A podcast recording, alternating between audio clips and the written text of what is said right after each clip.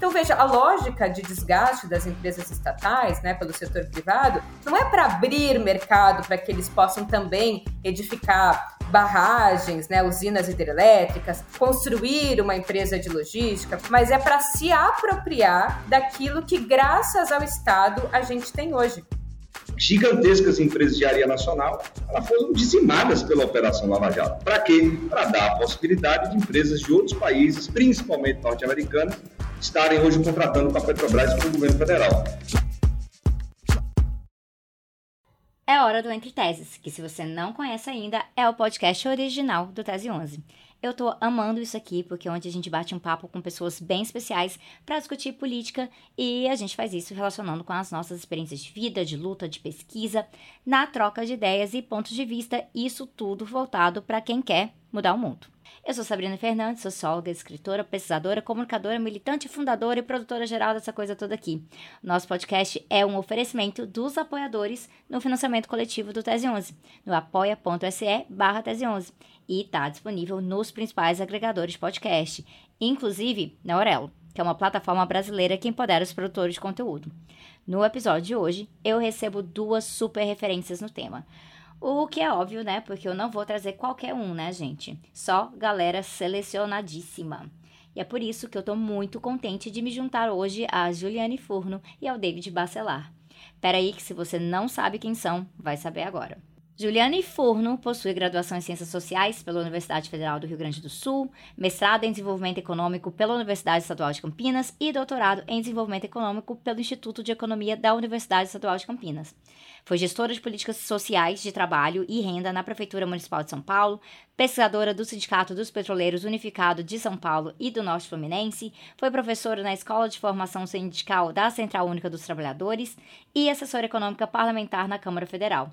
Atualmente é economista-chefe do Instituto para a Reforma das Relações Estado e Empresa e professora voluntária na ENF e na ELAP. Atua nas seguintes áreas: desenvolvimento econômico, economia política, formação econômica do Brasil, mercado de trabalho e economia brasileira. David Bacelar atualmente é coordenador geral da Federação Única dos Petroleiros e diretor do Sindipetro Bahia. É técnico de segurança na RLAN, onde ingressou por concurso na Petrobras em 2006. Técnico em segurança de trabalho pelo CETEB, graduado em administração pela Universidade Estadual de Feira de Santana, com especializações em SMS pelo Instituto Federal de Educação, Ciência e Tecnologia da Bahia e em gestão de pessoas pela Universidade Federal da Bahia e, desde o início, se destacou nos movimentos sociais, comunitários e sindical. Nosso episódio trata de uma das razões para o golpe de 2016, uma das razões para a Lava Jato e a prisão do Lula, uma das razões para a parceria entre a elite brasileira e a classe capitalista estrangeira, incluindo relações bem espúrias com estados capitalistas. O episódio trata do modelo em que quebram tudo que é pro povo e vendem baratinho para empresários brasileiros e gringos. Trata também das mentiras que são contadas sobre isso e como temos uma tarefa árdua de desfazer a produção ideológica em torno da propriedade privada. Vamos falar do desmonte do patrimônio público brasileiro, dos modos de privatização dos nossos serviços e empresas, das consequências disso para a soberania nacional e imaginar alguns caminhos, desde as mediações mais moderadas para agora até as versões mais ousadas colocaram o Brasil à venda, mas precisamos interromper esse leilão. É hora.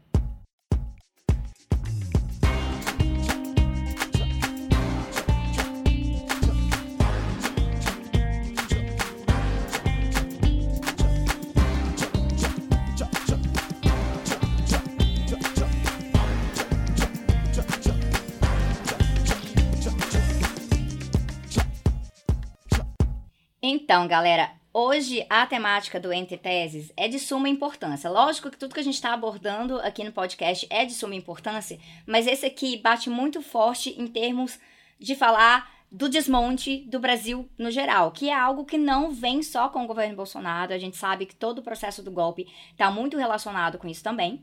E é por isso que eu trouxe duas pessoas que falam muito bem dessa temática relacionada à questão de patrimônio, relacionada à política econômica que está sendo tocada hoje, mas também um histórico de como chegamos até aqui e o mais importante, a gente precisa sair disso aqui. A gente está numa lógica que o Brasil está realmente sendo vendido a preço de banana. Às vezes eu fico até um pouco preocupada de falar de preço de banana, porque a banana tá cara. Então, tá tudo muito caro, tá muito difícil, mas os gringos recebem um precinho especial, a elite brasileira recebe um precinho especial na hora de fazerem isso tudo. Então, a gente está realmente lidando com um desastre generalizado. E nós sabemos que, olhando para essa situação agora, 2022, então a gente está gravando o episódio uh, em abril, vocês vão ouvir agora o episódio um pouquinho depois, mas a questão é tão generalizada que a gente pode voltar ali e falar realmente, né, logo após a eleição da Dilma no segundo mandato, como a pressão veio com tudo realmente para reorganizar a política econômica brasileira voltada para austeridade e voltada para privatizações. E a gente está vendo isso acontecer. Algumas um pouco mais lentas. É, a gente vê tanto posicionamentos vindo do Paulo Guedes quanto do Bolsonaro de que as coisas não estão andando na velocidade que se esperava, mas já é tudo muito preocupante. E aí eu trouxe, né, Ju e David para falar aqui com vocês. Eu vou, eu vou jogar primeiro para Juliane para falar um pouquinho sobre como que é realmente, né? É, a gente fala às vezes de pacote de maldades, né? Porque são as contra-reformas, reforma trabalhista, reforma da Previdência, aí vai, vem com tudo, aí vem o debate precatórios, é tanta coisa, mas é isso, né? É um modelo realmente de sugar tudo que a gente construiu nos últimos anos. É isso. Acho que você trouxe uma expressão muito feliz, embora triste para os trabalhadores, que é o pacote de maldades. Dá para dizer que é uma continuidade, né? Ou são reformas de segunda geração se a gente for considerar o que foi a primeira experiência neoliberal do Brasil na década de 90, com o avanço das privatizações, é, especialmente de empresas estatais, e o que foi a desregulamentação e abertura no campo comercial, no campo financeiro, a desregulamentação é, das relações trabalhistas, e o que não deu tempo de fazer na primeira rodada de neoliberalismo, com o interregno ali do que foram os governos é, neodesenvolvimentistas, é, está sendo levado adiante com uma rapidez muito célere agora no governo Bolsonaro, que seriam as reformas de segunda geração que tocam é, mais nos direitos sociais. Então, isso não se explica só a partir da realidade brasileira, mas a partir da própria ideia de que o capitalismo vem passando por uma crise, né? Falar em crise do capitalismo é quase uma tautologia, porque o capitalismo é um modo de produção que enseja em si próprio, né, com tradições é, inerentes ao seu próprio funcionamento, e esse capitalismo que passa por uma crise que ainda não cumpriu o seu desígnio, né, não retomou as economias, não retomaram o seu grau de funcionamento num patamar né, qualitativamente superior, precisa de espaços para desaguar ali fundamentalmente a sua sobreacumulação de capital, né, muito rapidamente para lembrar aqui do Marx, né, que tem sido bastante esquecido, ele sempre dizia que as crises econômicas, é, em geral, pelo menos na aparência, se manifestavam como crises de sobreacumulação de capital sobrante. E capital não quer ficar parado, né? Porque capital é valor que quer se valorizar.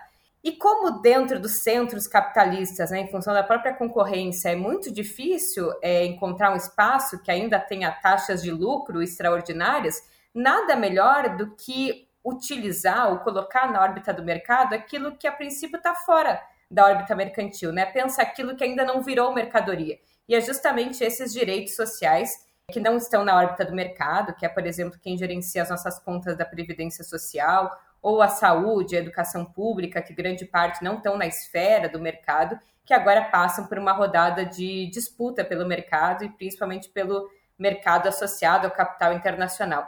Então, dá para dizer que se relaciona a crise brasileira com a crise do capitalismo e o neoliberalismo brasileiro com a própria dinâmica do imperialismo que precisa destes espaços, né? Privatização de vendas de empresas estatais para obtenção de um lucro extraordinário, não atuação compradas pelo capital estrangeiro e a venda, o desmonte de direitos como os trabalhistas, que influenciam fundamentalmente na taxa de lucro, porque é o principal custo do capital, né, o custo salarial, e outras reformas como previdência e fundamentalmente o teto de gastos, porque na medida em que se asfixia os direitos sociais, o gasto com saúde e educação, se abre espaço para que estes serviços sejam capturados e comercializados pela esfera privada. Então dá para dizer que esse cenário que a gente vive, né, um pacote de maldades em que vai se desestruturando um, um, uma utopia que ainda existia de que era possível a convivência do capitalismo com democracia, com redução das desigualdades, com manutenção de estado de bem-estar social e ruindo por terra essa forma de organização é, societária que vai chegando nos limites da barbárie, um pouco que a gente tem visto no governo Bolsonaro. Essa questão que você falou da crise, eu acho que é interessante para a gente trazer aqui, porque sim, o capitalismo está sempre em crise, e a crise é sempre uma oportunidade do capitalismo avançar para terrenos em que não estava tendo tanta facilidade assim, mas tem algumas crises que são mais manufaturadas, né? São mais específicas. Então a gente pode falar quando é, vem essa crise da democracia brasileira realmente, com toda a narrativa é, em relação ao golpe, o PMDB trabalhando com né, aquela ideia da ponte para o futuro, e a gente tem que falar de Lava Jato, porque a, Lava Jato é uma das maiores crises que foi realmente ma manufaturada nesse processo brasileiro, justamente para promover ataques muito específicos. Muito do que se fala especificamente da Petrobras, né, David, é, tá muito relacionado a essa ideia de que, tá vendo? Tava tudo errado lá, é por isso que a gente tem que ir para cima, é por isso que a gente tem que vender mesmo. Verdade, Sabrina. Aproveitando aqui primeiro é dizer que é um prazer estar aqui com vocês, né, com, com você, Sabrina, com a Ju, a Ju que já conheço há algum tempo, e o Tese 11 através da Sabrina Fernandes, que a gente também já teve a oportunidade de conversar um pouco sobre transição energética em uma outra oportunidade. É verdade, a Lava Jato ela cumpriu um papel é, de, infelizmente, entregar não somente as riquezas do pré-sal, não somente os ativos do sistema Petrobras, mas também a indústria de engenharia nacional que nós tínhamos aqui no país. É importante destacar que desde quando é, o pré-sal ele foi descoberto ali em 2006, uma série de movimentos é, os Estados Unidos da América do Norte ele fez aqui no Brasil que culminou na deflagração da Operação Lava Jato ali em 2014. É, quem não se lembra aqui dos vários treinamentos que o Sérgio Moro, o Dallagnol e os procuradores da República de Curitiba, junto com delegados e delegadas da Polícia Federal, fizeram, infelizmente, até uma crítica aqui para dentro, é, ainda nos governos do PT, quando tínhamos um ministro da Justiça que, sob as suas barbas, permitiu que essas ações elas acontecessem. acontecessem. Foram diversas, estamos falando desses treinamentos, mas estamos falando também dos vários atos de espionagem é, que houve aqui, tanto com a Dilma quanto com a própria Petrobras, de dados é, da empresa relativos aos campos gigantescos do pré-sal ali na Bacia de Santos, que foram roubados literalmente de um contêiner da Halliburton. Ou seja, foram uma série de situações que culminaram na Operação Lava Jato na grande falácia do compliance, onde a Petrobras, e nessa época eu estava lá no Conselho de Administração, me lembro muito bem, pagou é, quase 300 milhões de reais para esses atores e atrizes, e aqui citando a ex-ministra, ou ministra Ellen Grace, que capitaneou todo esse processo. Estão falando de recursos vultuosos que saíram, não somente recursos, mas informações sensíveis da nossa gigantesca empresa que é a Petrobras, para a Operação Lava Jato e também para a Justiça norte-americana. É, a Lava Jato ela cumpriu esse papel, então, é, de, a partir do golpe de Estado que ela ajudou a fazer, com 2016, e da eleição de Bolsonaro, que ela também ajudou a trazer aí o bolsonarismo junto com o lavajatismo, que ganhou a eleição em 2018, ela deu a possibilidade dos vários leilões que foram realizados pós-golpe de Estado e pós-governo Bolsonaro, de entregarmos, infelizmente, metade de tudo aquilo que foi leiloado, estamos falando de 100 bilhões de barris de petróleo, metade disso foi para a mão das petrolíferas internacionais, e de entregar também ativos do sistema Petrobras que estão sendo vendidos aos pedaços, desde o governo Temer, projeto Pontes para o Futuro, que na verdade é para um passado bem distante, e de ativos que foram vendidos de forma ainda mais acelerada no governo Bolsonaro. Segundo o próprio Diese, nós tivemos aí nesse governo é, da morte, do desemprego, da fome, é, mais de 62 ativos vendidos no governo Bolsonaro, com mais 34 à venda, que ainda não foram conclusas e querem tentar fazer isso ao final ainda da xepa desse governo que aí temos. E para completar, Sabrina, é, tivemos as empresas de engenharia. Olha só, tô, eu estou na Bahia nesse momento, né, aqui em Salvador. A gigantesca Odebrecht, que já estava com obras é, na África, na América Latina, inclusive também nos Estados Unidos da América do Norte, ela foi destruída. A OAS, a Camargo Correia, a Queiroz Galvão, Gustavo Gutierrez, gigantescas empresas de área nacional, elas foram dizimadas pela Operação Lava Jato. Para quê? Para dar a possibilidade de empresas de outros países, principalmente norte-americanas, estarem hoje contratando com a Petrobras e com o governo federal. Então, sim, a Lava Jato ela cumpriu esse papel. Tanto que não serve para mais absolutamente nada, que foi destruída, né? porque já tinha cumprido o papel é, anteriormente. Lastimável isso porque os impactos eles são avassaladores. É, a Ju participou desse estudo, através da CUT, junto com o DIEESE, é, que demonstra aí os impactos gigantescos que a Lava Jato teve para a economia nacional. E citando só um número aqui, que a Ju conhece eles mais de cabeça, tivemos aí 4 milhões e 400 mil postos de trabalho extintos no Brasil por consequência é, devastadora da Operação Lava Jato no país. E é, é, interessante isso que você trouxe, esse relato, né? Porque casa com o que a Ju estava falando da questão do imperialismo, porque muitas vezes quando a gente fala disso, e a gente fala da influência estrangeira, a gente fala que, ai, tem dedo da CIA e coisas assim, o pessoal acha que a gente é, né, é a teoria da conspiração, né? Ai, que mania de perseguição, estão fazendo as coisas erradas e quer jogar a culpa no monte de gringo. Mas a gente tem, isso é comprovado, né? Tem, tem coisas foram entregadas pelo Snowden, tem denúncia da Wikileaks, assim, de coisa que o Serra estava prometendo em relação né, a, multinacionais estrangeiras para acabar com o domínio da, da Petrobras no Brasil. A gente tem informação para caramba que comprova. Só que isso é só né, a pontinha do iceberg, é só o que vaza. Imagina o que é que não vaza, né? Imagina o que, é que a gente não fica sabendo. Porque esse tipo de influência, ela se dá com espionagem, ela se dá com lobby. Existe um lobby pesado. Ah, muitas vezes se acredita que quando a gente acompanha muitos Estados Unidos, em que a indústria do lobby é muito organizadinha, né? Ela é muito formalizada. É, você vai para Washington, tem lá a K Street, tem aqueles lugares onde está aquele monte de think tank e de lobby que estão preparados para serem lobistas no Congresso. No Brasil, o negócio era um pouco mais misturado e por conta disso as pessoas ainda acham às vezes que ah, o lobby é porque é é uma pessoa da bancada ruralista que foi eleita, então o ruralismo faz lobby direto com aquele representante. Não, o lobby ele acontece para tudo quanto é canto. Inclusive indo para cima da, da administração dessas empresas estatais também, para influenciar o que é pautado como política e remover políticas que eles consideram é, desnecessárias ou prejudiciais para a entrada de outros atores estrangeiros no nosso mercado. E isso acaba sendo né, muito normalizado, porque ah, faz parte das transações estrangeiras. E uma das coisas que acaba que também entra muito na mentalidade do brasileiro é que, ah, mas vocês estão reclamando, competição é bom, né? Competição é bom.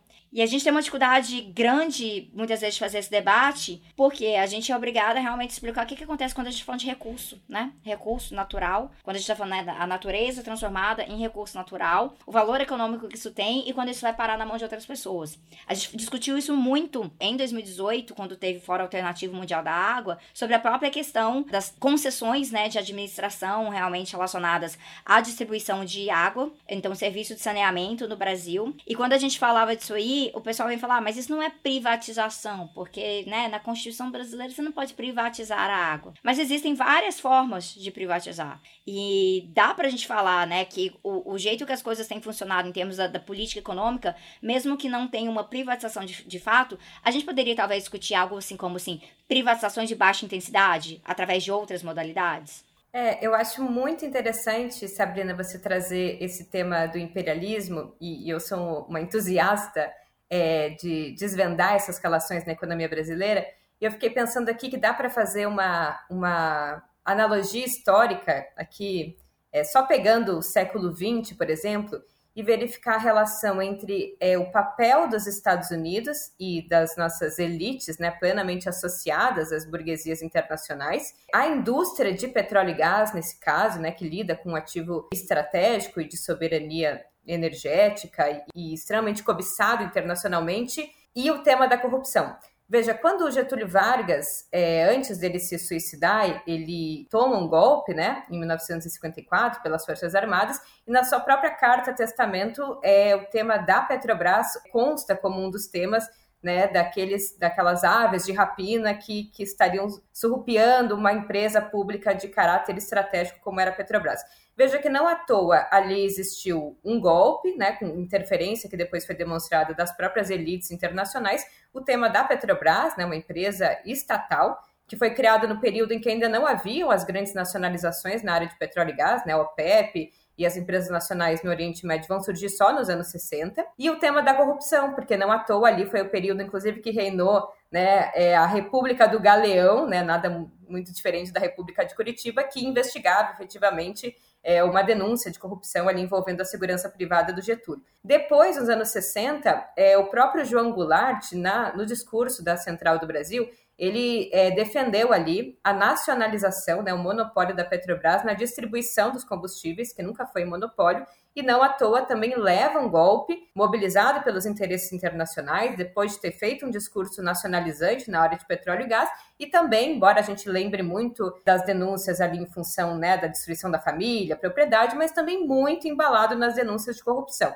Em 2014, em 2016, acontece a mesma coisa, né? Também são denúncias de corrupção, também vinculadas é, à interferência internacional, sobretudo do imperialismo americano, e também tendo como eixo de desgaste uma empresa estatal muito fortalecida, é, como foi a Petrobras nos governos Lula e Dilma, que alçou um papel de instrumento da política industrial mais do que uma empresa, né, que se comportava ali como um, um, escritório de extração e produção de petróleo, mas uma empresa que o seu poder, inclusive, de compra mobilizou uma grande cadeia né, no setor produtivo que envolve ali engenharia naval, metal mecânica, construção civil e etc. Ou seja, isso não está muito desligado um pouco da forma é, bastante funcional com que o tema da corrupção é utilizado, em geral, para desgastar governos nacionalistas né, ou de centro-esquerda. E a Lava Jato ela contou com o que a gente caracteriza como uma tempestade perfeita. Porque em 2014, o preço do barril de petróleo, né, levando aqui em consideração questões internacionais, ele despenca no Brasil. E como a Petrobras é uma empresa de petróleo, é o seu valor de mercado cai, porque cai o preço da sua principal mercadoria em que ela é cotada. Ou seja, se utilizou o argumento de que as ações da Petrobras estavam perdendo valor e que a Petrobras tinha perdido valor e se associou isso a uma ideia de que a Petrobras estava quebrada e quebrada por má, má gestão ou quebrada por corrupção. Não tinha nada a ver. Até porque o critério se uma empresa está quebrada ou não economicamente é o critério de geração operacional de caixa. A Petrobras nunca teve déficit na comparação entre o que ela gera de receita e o que ela investe nos seus ativos. Ela sempre foi uma empresa superavitária. Inclusive, em 2014, quanto mais se condena né, a Dilma por um suposto represamento nos, nos combustíveis, foi o ano, inclusive, que se gerou um bilhão a mais do que a média de geração operacional de caixa. O que ela teve foi valor de perda de mercado. Junto com isso, teve uma desvalorização cambial e como a Petrobras é uma empresa, como qualquer empresa de petróleo, endividada em dólar, porque uma empresa que precisa descobrir um pré-sal e fazer investimentos de magnitude né,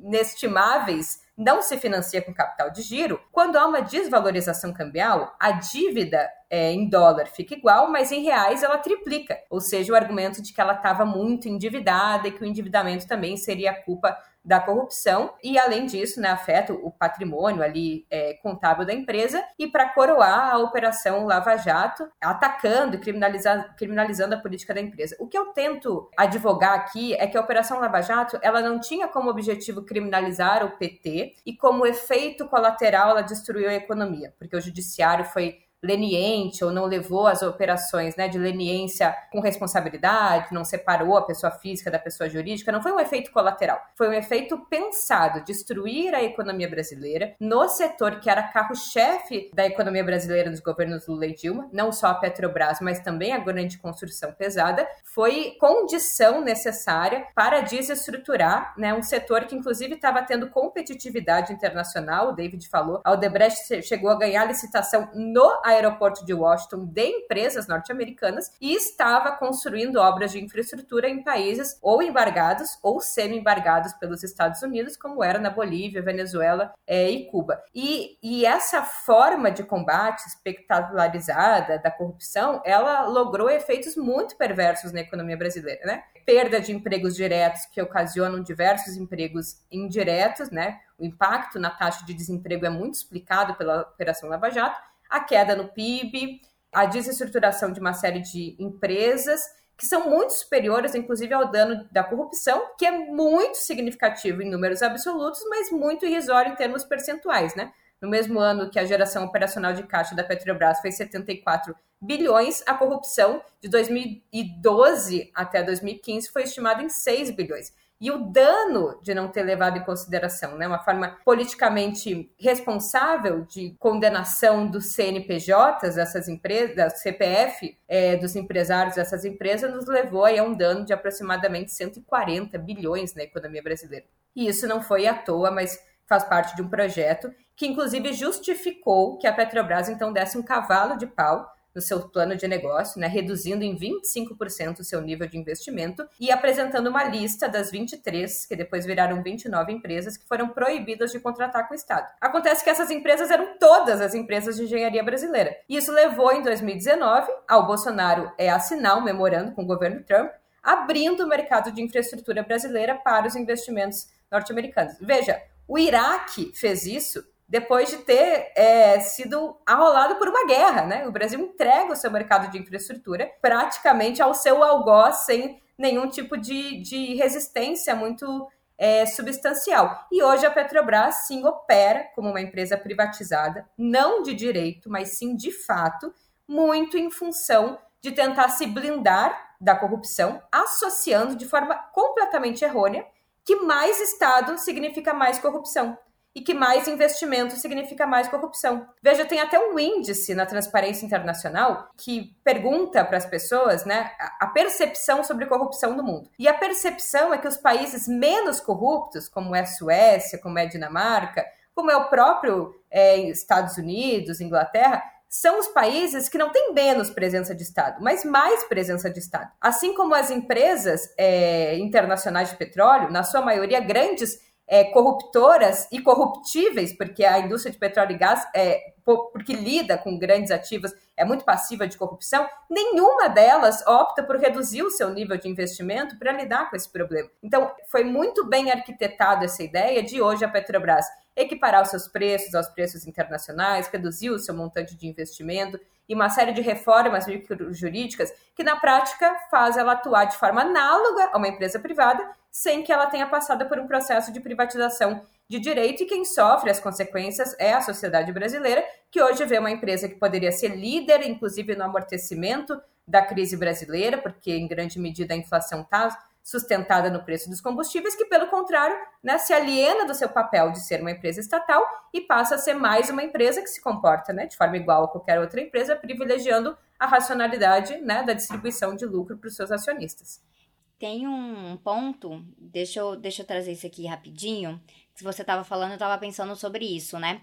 Porque é um pouco similar a algumas coisas que a gente vê em outras políticas do governo atual, do governo Bolsonaro que é o desmonte, a destruição, ela não vem, não é por acaso, não é só a vontade de desmontar isso aqui. É sempre criar uma oportunidade, é para criar uma oportunidade para alguma coisa. E a gente tem visto isso na pauta do, do Ministério do Meio Ambiente muito abertamente. Que o pessoal acha assim, ah, eles gostam de desmatar. Não é simplesmente que eles gostam de desmatar, já é ótimo para eles, porque significa realmente expandir uma, uma fronteira do agronegócio, ou expandir a, a fronteira do garimpo. Então, assim, várias áreas em que você está vendo a destruição se alastrar a isso, mas ao mesmo tempo abrir novos mercados. Então, no, na pauta ambiental, a gente viu isso muito diretamente, que foi é, Ricardo Salles, na sua gestão, é, já estava ali fazendo muito estrago, mas mesmo debaixo da sua gestão já estava rolando uma política ambiental de implementação de créditos de carbono, capitalismo verde, né? É,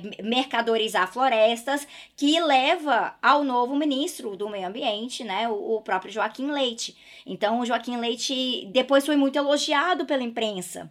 Porque, nossa, não é que nem o Salles. O Salles está fazendo esse alvoroço. O Leite não está no Twitter brigando com, é, com a Anitta. Mas o Joaquim Leite, na verdade, já fazia parte da política do Salles, porque é uma política, o pessoal da Carta de Belém está é, tá sempre denunciando isso, é uma política muito voltada a desmontar para poder abrir mercado, para gerar oportunidade, para trazer novos parceiros. E essa política relacionada especificamente à Petrobras, a gente vê nesse sentido, mas a gente tem visto isso até em outras questões. Então, por exemplo, privatização no estado do Rio de Janeiro relacionado né, concessão de água e saneamento, com dedo de encarregar delegado de negócios da embaixada canadense. Né? Então, assim, olha o nível que a coisa chega. E aí o pessoal muito trata isso da, da corrupção como algo que a participação do Estado é o que garante que vai ter corrupção, porque o Estado é corrupto. Mas você usou uma palavra que é chave, que eu gosto de usar em outros contextos também, que é tem o corrupto e tem corruptores, né? E aí o, o, a parte dos corruptores geralmente ficam por fora. Eles, ah, porque faz parte do sistema, ah, porque são os empresários, aí eles vão fazer isso de qualquer forma. Então a gente lembra muito, né, do político que pegou o dinheiro, enfiou na calça, e não tanto de quem pagou, e quem pagou.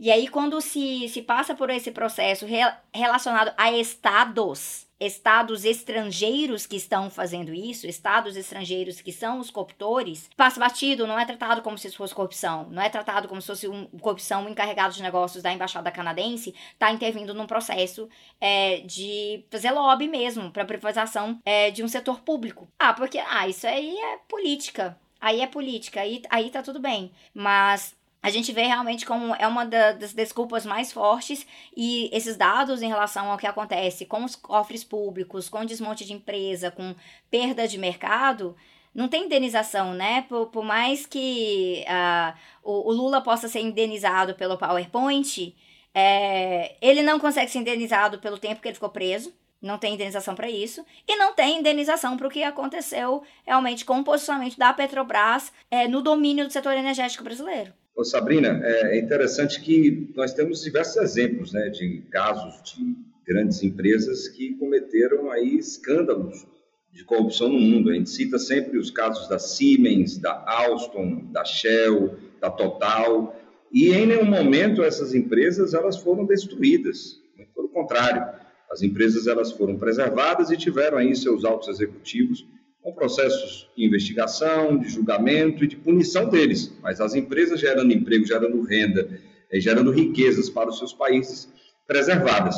Aqui no Brasil, é, como colocou a Ju, é, numa conta de padeiro, literalmente, porque chegar a esses 6,3 bilhões de reais foi aplicar 3% em todos os contratos do, da diretoria de serviços compartilhados, que era ligada ao Duque, e chegaram a esse valor. É, na época, eu estava sentado naquela cadeira e eu fiquei assustado com a forma que esse cálculo ali chegou.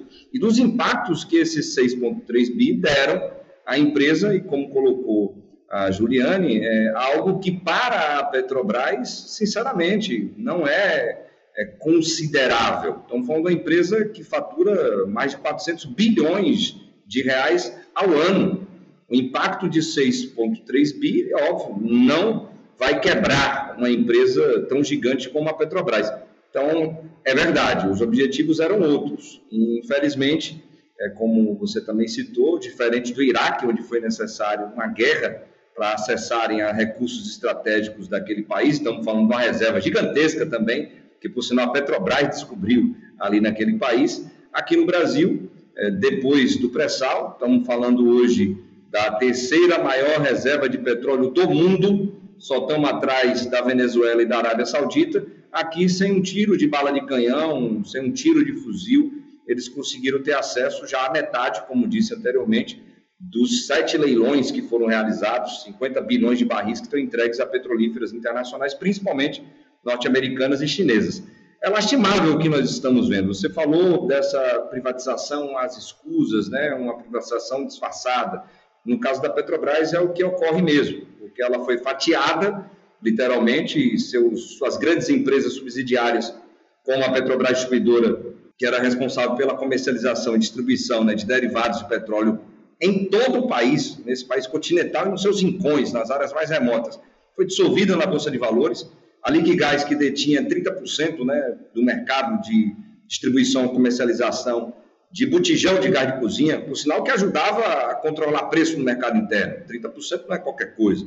Ela foi entregue é, para um grupo que hoje é, praticamente é, tem quase 60% do mercado é, de, gás, de distribuição e venda de gás de cozinha hoje no país. Foi dissolvida também, vendida, entregue a preço de banana. Os gasodutos que a Petrobras constituiu para distribuir gás natural para as distribuidoras em todo o país, foi vendido é, por 36 bilhões, todos eles, e hoje, depois desses quase seis anos, a empresa já pagou de aluguel tudo aquilo que recebeu dessa privatização. Então, é um processo que, ao longo do tempo, ele vai é, se é, explicitando como algo que, sim, foi planejado lá fora do país, porque eles tiveram acesso a tudo isso que a gente está colocando aqui.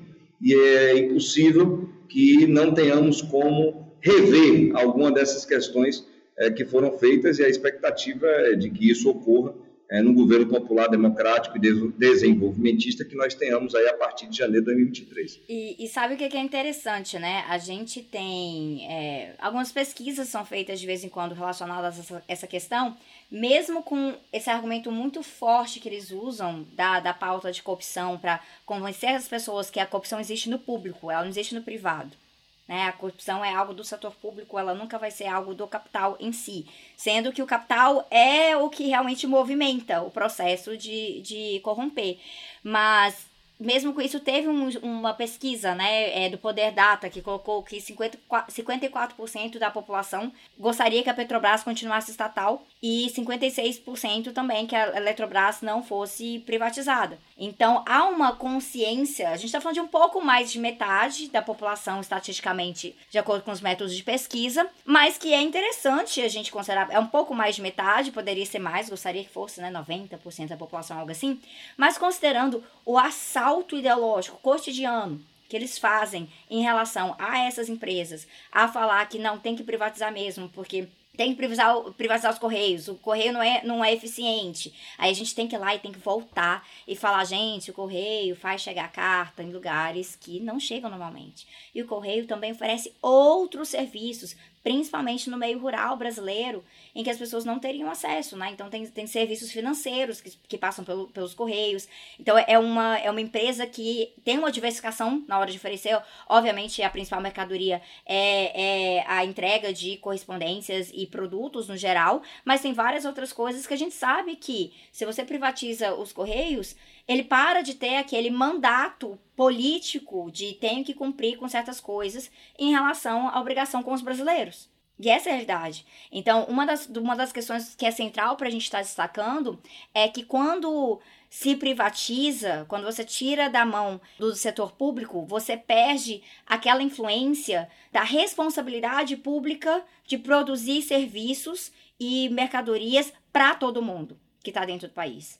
Só que o que a gente tem com isso que, né, que a gente vê assim, hoje já é algumas dessas empresas já estão passando por uma lógica de funcionar como se fossem privadas, né, para funcionar de acordo com o interesse dos acionistas, para funcionar de acordo com uma política econômica do governo que é voltada para a austeridade e para o setor privado, que realmente já vai sucateando, é que isso acaba que faz com que a população pense que temos aí uma empresa que é pública, mas ela tá, ela tá sendo ruim para mim, então ela tá sendo, ruim para mim porque ela é pública. E não porque ela tá sendo administrada como se fosse privada. É a grande ironia da coisa.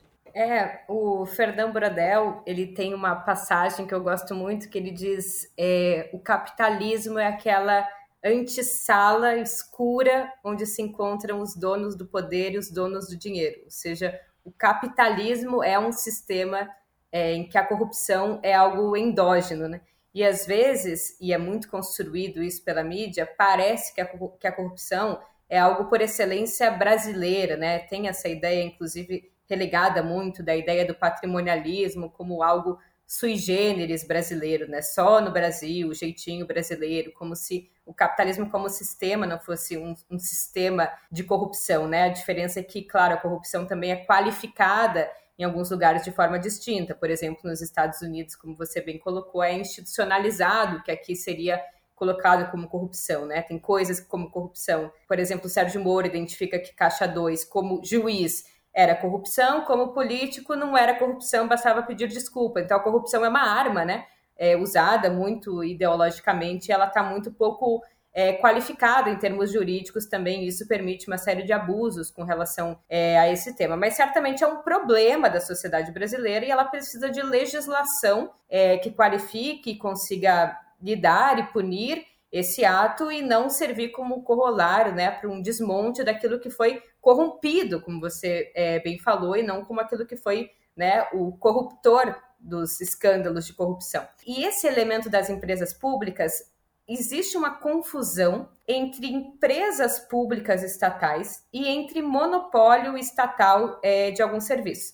Veja, quando a gente critica o correio, ah, o correio é ineficiente, é caro, é um serviço ruim. Veja, a gente não está falando, fora para é, selo postal, mas hoje o que as pessoas físicas utilizam, que é é, entrega, né, postagem de, de equipamentos, de bens, de mercadorias, a gente não está falando de um mercado monopolizado. As pessoas podem ir na Log ou qualquer outra empresa transportadora e transportar suas mercadorias. Então não há por que justificar a privatização de uma empresa é, pública que não tem monopólio sobre aquilo que, que é importante para as pessoas que utilizam normalmente o correio que é transacionar mercadorias. A mesma coisa a gente pode pensar no setor de energia, que também não é mais um monopólio, e também no setor de petróleo e gás.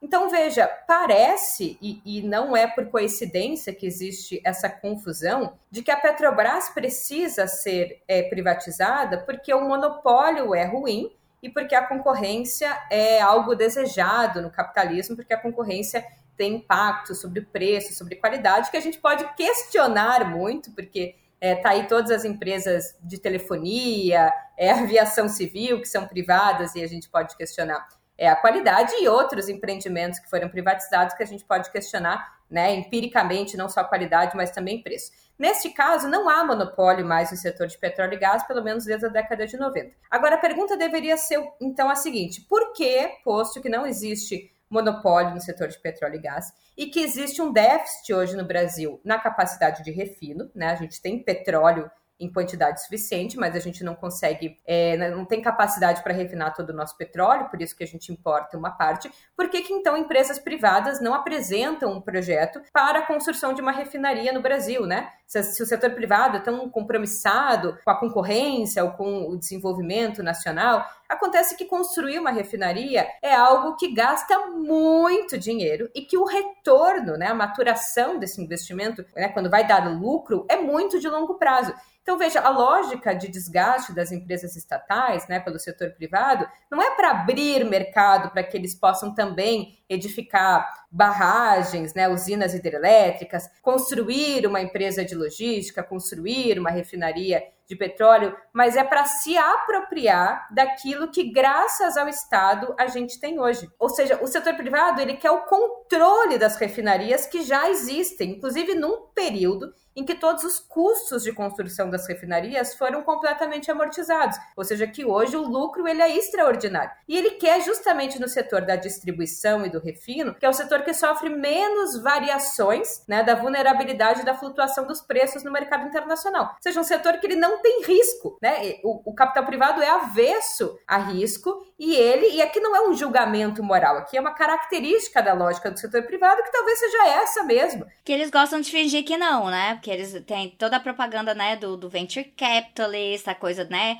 Ah, vou fazer uma startup e a gente, a gente vai arriscar porque é inovação e coisas assim. Mas, até porque faz parte da mentira deles de que a inovação, ela é algo exclusivo do setor privado. Então, aí a gente vai vendo coisas avançadíssimas relacionadas à, à própria, né, voltando para Petrobras aqui, em relação à pesquisa, em relação a biocombustíveis, em relação a é, muitos avanços que vêm de parcerias com as universidades públicas e a, trabalhadores dentro das estatais estatais. Mas aí é muito mais fácil, né, pegar a infraestrutura pronta. Exato. No próprio Estados Unidos, né, o bastião do liberalismo, que parece que todo mundo usa a sua garagem para construir um grande empreendimento inovador, né? A lá, o dono da Apple lá, esqueci o nome. Mas veja, a própria indústria de internet e a própria Apple são criações do Estado, né? Com forte subsídio do Estado. É a indústria de defesa norte-americana com aportes substanciais do Estado que vai ensejar as condições é, para a criação dessa indústria. E para finalizar, é, o Estado, se não fosse o Estado brasileiro, hoje não teria né, indústria de petróleo e gás no Brasil e hoje não teria pré-sal brasileiro. E como hoje mais de metade do óleo do Brasil vem do pré-sal, se não existisse pré-sal, hoje a gente teria problemas muito maiores do ponto de vista da dependência da flutuação dos preços internacionais, porque a gente precisaria importar óleo cru fora, né? Os derivados de fora, né? Inclusive sofrendo a possibilidade de ter barganha. Ou seja, o Estado é quem edificou, na verdade, todo o substrato que, na verdade, o próprio capital privado se utiliza. Então, o Estado ele não concorre com o capital privado. Essa ideia de que menos Estado é mais espaço para o capital privado é uma mentira. Basta ver as curvas né, de investimento público e de investimento privado para ver que o investimento privado ele caminha a reboque do Estado. Quando o Estado se ausenta de investir, o setor privado se retrai ainda mais, porque ele atua a partir da demanda e da própria segurança gerada pelo Estado. E para finalizar mesmo, o Estado não quer é, ser empresário em todos os ramos, né? Não é uma, uma ideia de que o Estado quer ser é, investidor e controlar todos os setores. O Estado não se envolve na produção de cerveja, na produção de pão, na produção de coisas que o mercado privado tem condições de abastecer e está tudo bem ele vai se envolver naquilo que é estratégico, que se o setor privado não puder ou não quiser, ainda assim tem que ser fornecido porque é essencial para a sociedade brasileira energia, é, água, saneamento, é, infraestrutura, rodovias. Veja, são estes setores, né? É, entregas, né? Capacidade aí de, de, do serviço postal. Estes setores o Estado tem que estar presente, até porque esses setores não devem se guiar só pelo lucro, porque eles lidam com coisas que fazem parte dos direitos humanos, que quem não tiver dinheiro vai ter que acessar também, porque água e energia não são mercadoria né, mas fazem parte de um tipo de sociedade é, em que a gente quer que os cidadãos tenham acesso a esses recursos que são naturais, na verdade, e que precisam estar à disposição da sociedade. Então, essa ideia de demonizar o Estado, parece que o Estado quer entrar em todos os setores, monopólio sobre todas as coisas, o Estado, na verdade, garante é, que para existir setor privado, inclusive, né, burguesia nacional, internacional, o Estado precisou lançar mão e edificar uma série de bens de capital que são essenciais. Sabrina, só um exemplo do que a Ju falou e que ocorreu agora, recentemente. Nós não tivemos, desde 1997, que é esse período que ela falou da quebra do monopólio estatal do petróleo, nenhuma refinaria construída pelo capital privado. Nenhuma. Pequenas refinarias foram feitas, somente duas, uma por sinal no polo petroquímico aqui da Bahia. Mas refinarias grandes como as da Petrobras, nenhuma foi criada pelo capital privado aqui no país. Interessante que recentemente é, a refinaria da Bahia, a refinaria Landulfo Alves, por sinal a primeira da Petrobras, antes da própria Petrobras, ela foi criada em 1950, Conselho Nacional do Petróleo. Essa refinaria ela foi agora, recentemente, privatizada, vendida de forma ilegal, inconstitucional, sob a alegação de que iriam é, abrir o mercado, aumentar, ampliar a concorrência e, consequentemente, reduzir custos, ou melhor, reduzir os preços, garantindo abastecimento é, do mercado regional e nacional. O que é que aconteceu? É, capital financeiro internacional, estou falando de um fundo de investimentos lá dos Emirados Árabes, compra a refinaria a preço de banana, não investiu aqui para construir uma nova refinaria, que por sinal o Brasil precisa de pelo menos duas, segundo a ANP e segundo a própria Petrobras. Então, o fundo Mubadala, ele não constrói uma nova refinaria, mas vem aqui, pega essa refinaria baiana, com seus terminais logísticos integrados a ela, um gigantesco terminal marítimo Mar de Deus, três terminais terrestres, que comercializa, distribui todo esse combustível à Bahia e a outras regiões, a outros estados da região Nordeste. Pega por menos da metade do preço, a avaliação do INEP é de que essa refinaria com esses terminais valia em torno de 4 bilhões de dólares, foi vendida por 1 bilhão e 850 milhões de dólares. E o que é que acontece? Acontece primeiro desabastecimento né, de alguns produtos. É, hoje, navios que chegam aqui à Baía de Todos os Santos, eu estou em Salvador nesse momento, é, não conseguem mais abastecer com óleo bunker, óleo combustível para navio, na refinaria. Porque a refinaria faz o que hoje? Com a empresa criada que é a Acelen. Ela pega o óleo combustível, o óleo bunker, óleo combustível para navio, e exporta, sem compromisso nenhum com o mercado interno. Além disso, como é um monopólio regional, é, ela tem um mercado cativo a ela, ela estabelece seus preços. Por sinal, se a gente já critica, Ju, é, o preço de paridade de importação que a Petrobras hoje aplica com a sua gestão bolsonarista, a Selen pratica preços que ela quer. Hoje é a refinaria que tem os maiores preços do Brasil.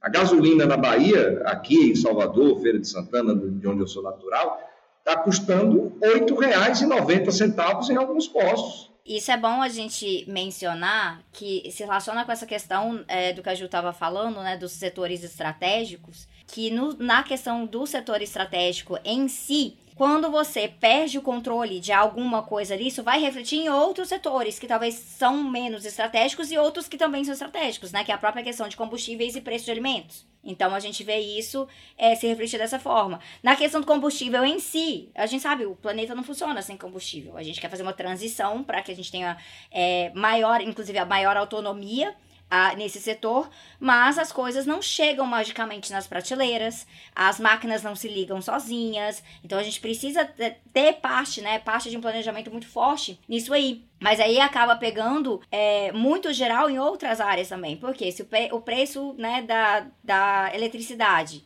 também aumenta, isso vai ter um custo direto para o pequeno comerciante, para quem está na, na, na manu manufatura de base, e aí isso vai se refletir no preço que vai chegar no consumidor também.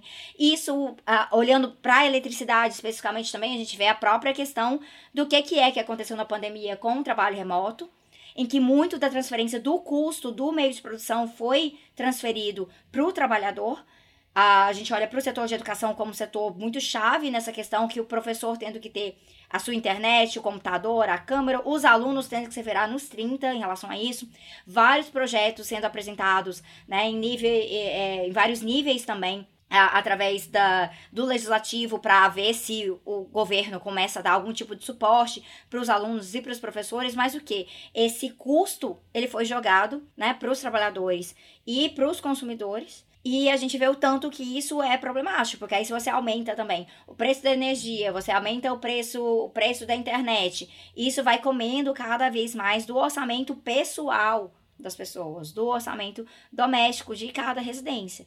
Então a gente vai tendo uma bola de neve gigantesca, e aí onde a gente já tinha uma crise, a crise vai ficando cada vez maior.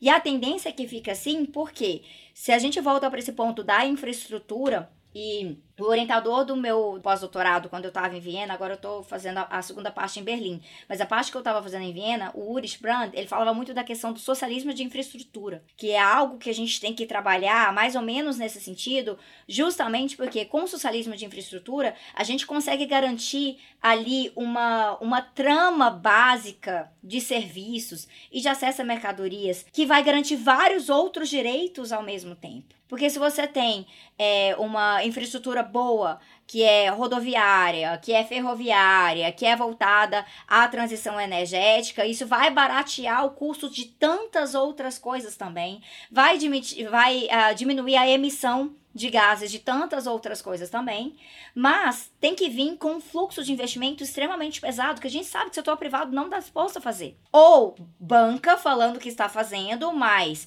com empréstimos com juros irrisórios, com muitas vezes dívidas desses empréstimos que são perdoadas pelos estados posteriormente, porque eles contam muito com isso. O que tem, né, de apresentação de projeto de lei no Congresso, que é para sair perdoando dívida para tudo quanto é canto. Então a gente sabe que, ah, estamos emprestando não significa tanta coisa que a gente vai ver ah, esse valor de volta. Ou, basicamente, nessa lógica, espera, deixa eles construírem, depois a gente pega. Ou, ah, não, a gente vai fazer com subsídio e depois a gente explora à vontade. E a gente tem exemplos aqui é, ridículos, né, relacionados do último período, que era a própria questão de aeroportos e de aeroporto e estádio no Brasil. Né? Então, assim, muito, muito dessa lógica de que nada disso teria acontecido sem apoio do Estado. Nada disso teria acontecido sem apoio do Estado. Mas aí as taxas vão ficando taxas exorbitantes depois. Então, assim, eles vão administrar, eles vão administrar voltado para o lucro, e aí depois cansou, passa de volta, né? Então, que, que nem a gente já começou a ver com o caso de aeroporto, que está sob concessão privada, e eles acham falar, ah, a gente não está querendo mais fazer das coisas que a gente prometeu que ia fazer. Né? A gente prometeu que ia fazer, mas a gente não vai fazer assim porque já não tá tão interessante pra gente. Então, é muito gostoso, né? O lado deles é muito gostoso nesse sentido. Podem falar se acham os grandes empreendedores, os, co né, os coaches do risco, porque, né, o capitalismo, ele investe, ele avança, ele inova, mas é muito, muito, muito à vontade, porque sabe que quando a coisa pega, externaliza de volta para a população. O Estado vai ter que pegar para, por exemplo, algum setor não entrar em colapso, porque tem setores, se, se, são setores estratégicos, o Estado é obrigado a pegar. E aí isso vai criando dilemas gigantescos. A gente, a gente viu isso na crise dos Estados Unidos, né? Não foi a questão com o setor automobilístico. Que é isso, ah, então vai parar todo mundo na rua. Então a, a grande mobilização através é, do governo dos Estados Unidos é pensar o bailout, pensar, ah, então para não ter uma crise maior ainda, a gente vai com isso. E fica muito fácil. Fica muito fácil ir lá e socorrer um banco privado. Fica muito fácil lá e, e socorrer um, um, setor automobilístico. Ao mesmo tempo que as pessoas, quando estoura a, bo a bolha imobiliária, elas não foram socorridas. Elas não foram socorridas. Aí você vai ter um, um problema maior ainda, porque isso joga de volta para um sistema de especulação imobiliária, que se aumenta o aluguel das coisas e não tem manutenção. Aí a gente vê casos nos Estados Unidos e no Canadá em que os inquilinos estão ali processando realmente, fazendo greve de aluguel, porque os donos é, de milhares de apartamentos, né? A gente não tá falando do seu João, que comprou, né? Juntou dinheiro e comprou um apartamento ali e começou a alugar aquele apartamento ali para ter uma rendinha extra. A gente tá falando aqui de coisas absurdas. A gente teve agora em Berlim é, um, um referendo realmente com a população voltada à questão da especulação imobiliária, porque tem empresas que têm mais de uma centena de milhares de imóveis e não fazem o, a manutenção ad, adequada. E quando eles querem, eles realmente vão prejudicando, né? Sem manutenção, para as pessoas poderem sair e aumentar o aluguel, que é uma coisa que aconteceu muito na pandemia. Tem um, um, é, um fenômeno que a gente chamou de renoviction, que eles queriam muito. É, tirar certos inquilinos, não conseguiam. E aí começava com uma lógica, não, a gente vai ter que começar a fazer reforma aqui, fazer algumas coisas que não faziam nunca, para poder encarecer o processo, para poder arrancar as pessoas de lá. Ou o caso de não fazer nada, deixar cair aos pedaços para as pessoas saírem, depois eles venderem mais barato e poder subir o aluguel, coisa de 500 dólares por mês. Então, muitas vezes o que eles chamam de risco para fora é justamente o fato que eles estão externalizando esse risco ou para a ponta do consumidor ou para o Estado, porque é um setor estratégico e é necessário que seja salvo de alguma maneira. E a gente vê isso muito é, nesses, nesses setores brasileiros, especificamente né, é, na questão de infraestrutura, porque é obrigatório. A gente não pode deixar a infraestrutura colapsar de uma hora para outra, porque para tudo né? E não para no jeito que a gente quer falar, né? De, ah, vamos fazer greve geral e vamos parar tudo. Não é trabalhador parando tudo. É para tudo no sentido de colapso, realmente. Você falou é, uma coisa muito interessante que toca muito nas pessoas e às vezes não é muito visível essa relação, né? Hoje, a política da Petrobras e também as tarifas de energia são as grandes responsáveis pela inflação brasileira. Né? Isso ajuda a derrubar, inclusive, mitos de que a inflação seria causada por um excesso de demanda, né? Na, na, na, teoria econômica tem, tem essas duas percepções assim sobre o que causa o fenômeno do aumento dos preços, né? O, o Paulo Guedes chegou a falar que o auxílio emergencial estava causando um processo inflacionário porque agora as pessoas estavam comendo mais arroz. Bom, se isso é verdade, seria uma inflação até boa, né? Teria que lidar, pensar como lidar com essa inflação. Se as pessoas estão comendo, que bom. Se isso causa um problema inflacionário, nós vamos prioridades, né?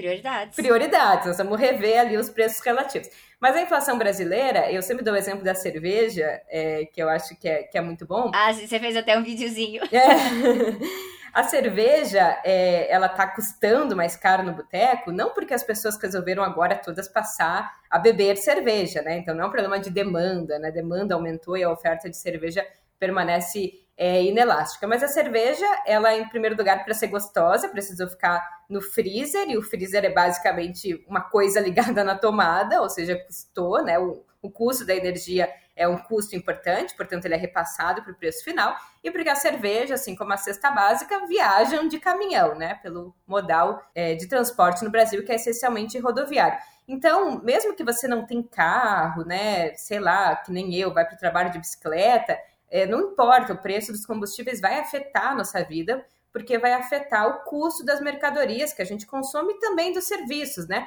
Para aqueles trabalhadores que prestam serviços que ainda podem repassar esse custo do aumento da tarifa, do aumento da energia para o preço final, porque tem trabalhador de serviço que nem pode, porque o mercado de trabalho está tão deteriorado no Brasil que os trabalhadores que prestam serviço, que em geral são os mais pobres, são os que mais sentem a inflação, são aqueles que nem conseguem repassar esse custo para o aumento do seu, do seu custo final, porque é, né, tem uma diferença entre, entre você ter um custo de produção maior e conseguir repassar esse custo para o preço final, porque na medida em que o mercado de trabalho está atrofiado, as pessoas simplesmente param de utilizar aquele serviço, né? O que elas não podem parar é de consumir alimentos, que né, é um bem essencial, e mesmo assim eu tenho visto os balanços do Carrefour, do Pão de Açúcar, já tem ali uma queda no seu lucro líquido e eles apontam nos balanços que vários produtos que a gente na economia sempre disse que eram produtos insubstituíveis estão passando a ser substituídos. Né? Essa é a prova é, da deterioração das condições de vida da população. Várias medidas precisam ser pensadas nesse sentido. Mas eu acho que é, a Sabrina trouxe uma coisa muito importante que a gente poderia pensar também essa crise agora energética muito além do que só medidas de estabilização, né? Mudança no preço, um fundo de estabilização, é, uma taxação sobre esse lucro exorbitante, que é a própria lógica da infraestrutura, né? Essa ideia de que a infraestrutura ela tem um potencial de reduzir custos é fundamental, porque ela não só reduz custos de produção, que inclusive né, é, o empresariado tanto fala de que é muito caro produzir no Brasil, que a logística é ruim, é, os custos são, são muito altos. Veja, reduzir os custos com uma infraestrutura mais socializada seria inclusive um ganho de competitividade para o Brasil. Os empresários só falam que a competitividade está em tributo e em mão de obra, mas ninguém fala que uma estrada melhor, que um sistema de produção mais próximo dos portos é, reduz um custo absurdo né, de logística, de tempo e também para a vida das pessoas, né? Os salários, inclusive, né, que precisam subir muito no Brasil para a gente ter uma condição minimamente digna de sobrevivência, é, em grande medida eles têm no seu custo de composição salarial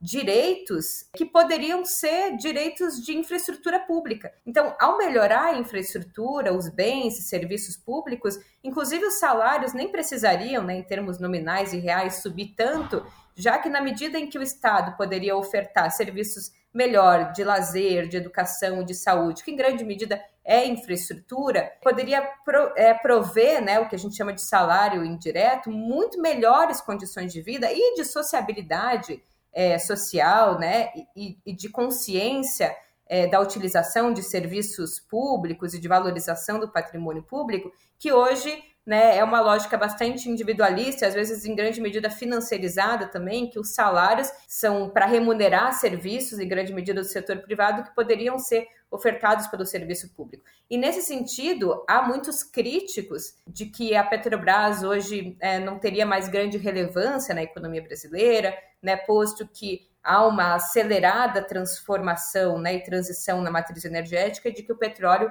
né, vai perder, tomara que de forma mais rápida possível, é, a sua hegemonia na matriz energética. Acontece que a Petrobras é quem tem condições, inclusive, de liderar a transição da matriz energética de fazer corretamente, não só liderar, mas de fazer corretamente, porque o que a tendência atual é um setor privado chegando para fazer essa transição que não é transição, é diversificação. Exatamente. Então são, são, são duas coisas diferentes e a gente precisa martelar isso aí. Uma empresa com uma estrutura muito grande para se tornar uma empresa realmente de energia que é, que é o que a Petrobras tem e é ainda, ela pode falar de transição. Mas o setor privado ele chega para diversificar. E quando é interessante, porque vem com subsídio, vem com descontos, né? Vem com vários incentivos fiscais para poder se estabelecer algum local. A gente vê um pouco ali, por exemplo, na área do Paraguai, vários incentivos para produção de, de painel solar. Mas é isso. E aí vem com empregos ruins. É. Ainda tem essa questão.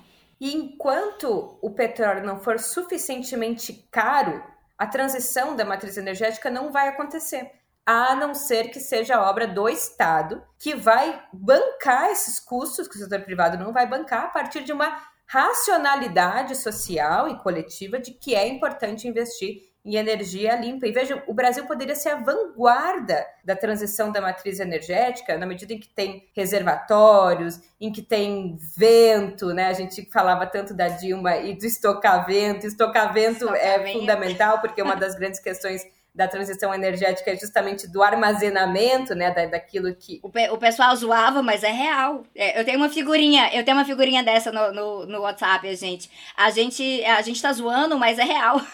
É real. É, porque esse tipo de energia, a gente. A grande questão é como estocar, né? Porque ela depende de, de eventos climáticos, né? E a gente não pode ficar dependendo de regime de chuva, de vento. É, por conta da intermitência. Exato, são regimes intermitentes. É, e veja, a Petrobras. E a Petrobras, logo depois do golpe, ela foi justamente reduzir, na verdade, acabar com os investimentos nas áreas de diversificação que poderiam né, galgar um posto de transição é, para ser uma empresa de energia mesmo, biocombustíveis é, energia solar, energia eólica. Ah, eu brinco, eu brinco com o David que a gente vai fazer esse plano aí e aí, da, aí ele vai, vai ter que mudar inclusive a FUP, né, é, não vai poder ser só, só petroleiros, vai ter que pensar dos energéticos. Exatamente. Mas veja, a gente está vivendo um problema bom, que eu acho que a nossa geração que tem esse compromisso é, deveria aproveitar. Eu acho que a Sabrina, quem melhor, tem feito isso, e eu quero muito aprender contigo, Sabrina, porque durante muito tempo eu mesmo negligenciei muito esse debate, mas acho que ele é muito fundamental. E nada como um momento também de crise para pensar essas alternativas que, em última instância, são profundamente anti-imperialistas, porque elas é, reafirmam a soberania do Brasil, elas têm um potencial de desenvolvimento importantíssimo e, principalmente, elas se coadunam com uma coisa que talvez não era uma questão há um tempo atrás, mas que hoje é impossível passar em column, que é a questão é, ambiental e a nossa vida no planeta. Assim. Então, acho que precisamos colocar isso na pauta. Mas interessante, Ju, que isso vinha sendo pensado, né? Quando a gente se reporta aqui ao plano de negócios e gestão da Petrobras de 2014 a 2018, a gente tinha sinalizações bem explícitas disso. A gente, beleza, ia ter uma empresa gigantesca em produção de petróleo e gás, teria. A projeção era para em 2020, dois anos atrás, a gente já está produzindo 4 milhões e 200 mil barris, diferente dos 3 milhões e 100 que a gente tem hoje. Porém, contudo, entretanto, a gente iria aproveitar justamente essa potencialidade, os altíssimos lucros, as riquezas que estavam sendo geradas com a produção do petróleo, para fazer investimentos em energias renováveis. E isso a empresa já sinalizava. Por isso foi criada a Petrobras Biocombustíveis, por isso houve investimentos em etanol, várias usinas é, de cana-de-açúcar que a Petrobras fez investimentos, principalmente na região do Sudeste, São Paulo, Goiás, é, investimentos em energia solar, energia eólica.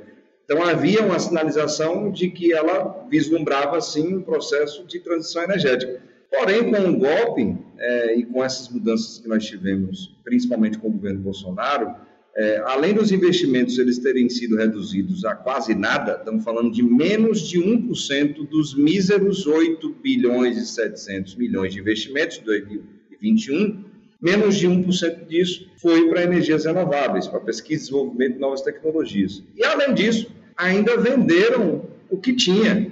Se não venderam ainda a PBio, que é a Petrobras Biocombustíveis, é por conta de uma luta que fizemos, tanto com greves dos trabalhadores e trabalhadoras, como também de diversas ações judiciais que atrapalharam é, esse processo de privatização. Então, sim, a Petrobras ela tem ainda essa potencialidade né, de ser essa empresa de energia observando o que está sinalizado para o futuro e aproveitando essa gigantesca reserva que nós temos aqui no Brasil, que é o pré-sal brasileiro, justamente para fazer esse processo. E que seja, né, Sabrina, a gente conversou sobre isso lá atrás, uma transição justa, né, e justa também para os trabalhadores e trabalhadoras. Por isso é importante essa sinalização que você dá, porque nós já temos aí é, algumas ameaças feitas pela gestão da empresa, por exemplo, da automação, ou seja, da da inteligência artificial, da tecnologia, da Revolução 4.0, ela avançar tanto dentro do setor de petróleo e gás, ao ponto de estar sinalizado para 2030 a gente já ter plataformas é, não habitadas, plataformas que a gestão atual da Petrobras quer que sejam operadas à distância, de forma remota. E como ficam esses trabalhadores e trabalhadoras? É, por que não, então, você já ter uma promoção de uma transição com treinamentos também desses trabalhadores e trabalhadoras para algo que a empresa pode vir a investir? É óbvio que isso não vai acontecer nesse governo, né? Porque até mesmo o Adriano Pires, que está vindo aí para a presidência da Petrobras, tudo indica, ele não pensa dessa forma, muito pelo contrário, né? A gente vê aí ele defendendo é, o fraturamento hidráulico, né, nas áreas de produção terrestre, tanto de petróleo quanto de gás, a gente vê defendendo ainda mais as privatizações e a redução da Petrobras como apenas uma empresa apequenada né, de exploração e produção de petróleo e gás e mais nada que isso. Empresa pequena, suja, diante das outras que já estão investindo e muito. A gente até cita sempre né, a Total, a Equinor, que fazem investimentos infinitamente maiores na, em energias renováveis do que a própria Petrobras. E tem uma coisa, o David falou de extensão justa, eu lembro quando eu estava lá na Escócia, na COP26, e eu estava no painel, porque teve o painel do, do governo, né, que estava tava lá simplesmente assim, era uma mentira atrás da outra, né, todo mundo que que o Joaquim Leite colocou lá para falar. E aí tava a administração, né, representantes da administração da, da Petrobras, falando de transição justa. Eu falei, não é possível, cara, não é possível. E aí, como é que eles definiram transição justa? E foi ótimo, porque foi bem quando o David tinha acabado de soltar um negócio no Instagram, falando transição justa é aquela que é pensada a partir, né, das pessoas. E eles estavam lá no painelzinho deles colocando transição justa é sobre um preço eficiente. é sobre, né, como que a gente vai precificar isso aqui. Então, para a ideia deles, a transição justa é justamente isso. Não, vamos automatizar essas coisas aqui. Aí né, que, que se ferrem os trabalhadores que estão envolvidos no processo. O que me leva ao ponto que eu queria chegar antes da gente ir pro, pro próximo quadro, que é a questão de resistência. O que, que é possível, né? Então, assim, a gente tem visto é, essa luta relacionada à PBIL, é algo que eu acompanhei de perto desde o começo, né? A gente fez é, coisas conjuntas relacionadas a isso aí. A gente tem visto muita resistência ali dos trabalhadores, trabalhadores dos Correios, da Eletrobras. A gente sabe que tem um empenho forte mesmo. E, inclusive, né, a, aquele medo em relação quando se fala de, de caixa, né? É, tem os trabalhadores, os sindicatos vão ficando meio que de olho em relação a isso aí. Mas a gente sabe que é muito tratado ainda pela população como uma questão da categoria. E não como uma questão que, bom, todos os trabalhadores são afetados, né? Não é só que nem, por exemplo, o caso da PBIL de, ah, vamos vender subsidiária e vender os trabalhadores juntos. Né, essa, essa ideia bizarra, né, relacionada àquilo. Não, mas afeta um conjunto de gente. Então, assim, temos que pensar muito como que essa defesa, né, como que se constrói uma política realmente de parar as privatizações que seja mais massificada, que a gente não fique só na, né, nas categorias sindicais que estão sendo di diretamente afetadas através do seu vínculo emprega empregatício, mas também, aí fica uma pergunta que eu sempre falo dessas coisas e aparece uma galera e fala assim, não, porque é impossível. O que é a ideia de, o que, e o que já foi privatizado? Como que a gente traz de volta? Porque a gente tem duas tarefas, né? Só ser estatal não basta. A gente precisa com ser estatal com administração horrorosa, né? Então, não basta só ser estatal. Ela tem que estar tá ali, né? Ter uma visão popular, democrática, a partir dos trabalhadores, dentro de uma visão estratégica de um plano nacional, né? Realmente, que seja, e, eu, e aí eu sou mais ousada nesse sentido. Não basta um plano nacional. Ele tem que ser regional. Eu gosto de. A questão energética, principalmente, essa é uma questão para mim que é profundamente no meu trabalho, na, pesquisa, na minha pesquisa latino-americanista. Não tem como a gente ter qualquer discussão sobre energia que não passe para olhar para os nossos vizinhos, como que a gente se relaciona, né? Gás natural, a gente tem que estar tá tratando isso, como é que é isso na Bolívia. Se a gente quer falar de mineração verde, isso passa por questões da Argentina e do Chile. Se a gente quer falar, inclusive, de troca de experiências sobre a questão petroleira, a gente tem que falar de, né, o, quais quais os desafios que são enfrentados na Venezuela por conta dos bloqueios e como a Venezuela, por exemplo, é um dos países que mais se beneficiaria por uma aceleração em transição energética. Porque facilitaria muito para a reestruturação da economia doméstica. É, é, tanto de acesso a alimentos a, outras, a outros serviços e mercadorias também. Mas, por exemplo, fala o que é a relação com a Pemex no México. Então, isso é um projeto realmente que, é, para mim, é de integração de América Latina. A gente tem que pensar dessa forma. Então, tem muitas tarefas nisso aí, mas tem tarefas, por exemplo, olhando para a área de mineração. Eu toda hora eu falo assim: não, gente, é porque a gente tem que estatizar a Vale. Aí, aí lá vem a maluca socialista querendo falar do negócio que é impossível né? Sinto que está tendo uma movimentação que é muito curiosa agora com essa nova leva de governos progressistas, né? Voltando, que é algo inclusive trouxe um certo nível de é, enfraquecimento geopolítico pro Bolsonaro, que já era um pouco de um, um pouco isolado nesse setor, mas quando, por exemplo, na Bolívia, eles derrotam o golpe ali, com muito sucesso depois de um ano, isso é ruim pro Bolsonaro, né? Então, quando o Guaidó vai, vai ficando cada vez mais um um Zé Ninguém que aparece de vez em quando nas coisas, isso é ruim pro Bolsonaro também. A gente tem, então, essa nova leva ou reestruturação de governos. É, por mais difícil que isso tenha sido, né? Um grande exemplo disso é que o Castillo no Peru não tá conseguindo governar até agora. Essa é a realidade. Então, só ganhar, isso é uma, é uma coisa pra gente ficar alerta, né? Vamos todo mundo fazer campanha esse ano e tudo mais. Mas não basta ganhar, gente. Tem que segurar, tem que segurar o governo. Mas a Xiomara Castro lançou um decreto, né, em que para começar a rever contratos de mineração com multinacionais. Isso é algo que já está sendo um pouco especulado na discussão caso o Gustavo Petro, com a, com a chapa com a Francia Marques, que também é, é uma mulher maravilhosa, ambientalista, incrível, de ver o que é a questão das multinacionais de petróleo na Colômbia. né? Então, rever esses contratos, porque o Ivan Duque está a, a todo custo tentando acelerar o máximo possível para facilitar maior entrada de, de multinacionais no setor de petróleo de Colômbia, que a gente sabe que isso aqui é amplamente documentado, que tem dedo de treinamento direto da CIA com paramilitares para poder dificultar a resistência territorial na Colômbia ao redor do setor de, de petromineração. Então a gente tem muita coisa complicada aí, mas tem esses avanços. Eles estão querendo rever algumas coisas no Chile. No Chile passa pelo processo da própria Constituinte agora, que uma das grandes tarefas da Constituinte é estabelecer que finalmente água é um direito não é mercadoria. Aqui é um dos grandes desafios ali.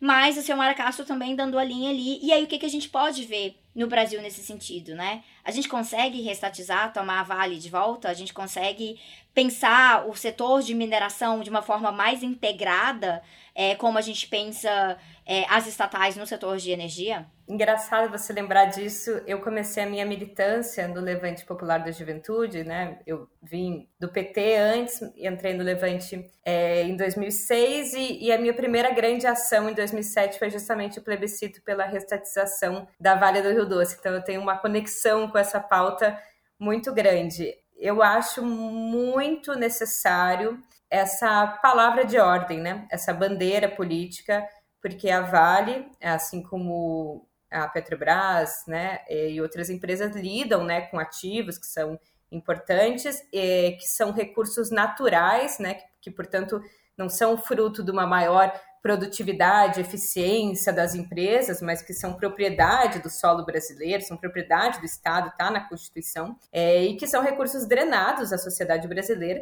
que mais do que drenados, eles ainda contam com um contingente de, de benesses tributárias, especialmente, que são inimagináveis, né? Um país é, que é grande produtor de minério e que justamente vive numa relação que, que a gente costuma conceitar de, de, minério dependência, que faz com que as regiões sejam essencialmente dependentes da mineração. A mineração impede, inclusive, o desenvolvimento de outras atividades produtivas, especialmente a agricultura familiar. São empreendimentos quase de economias de enclave, né? especialmente, é, especialmente especializados, né? de altos rendimentos ali, né?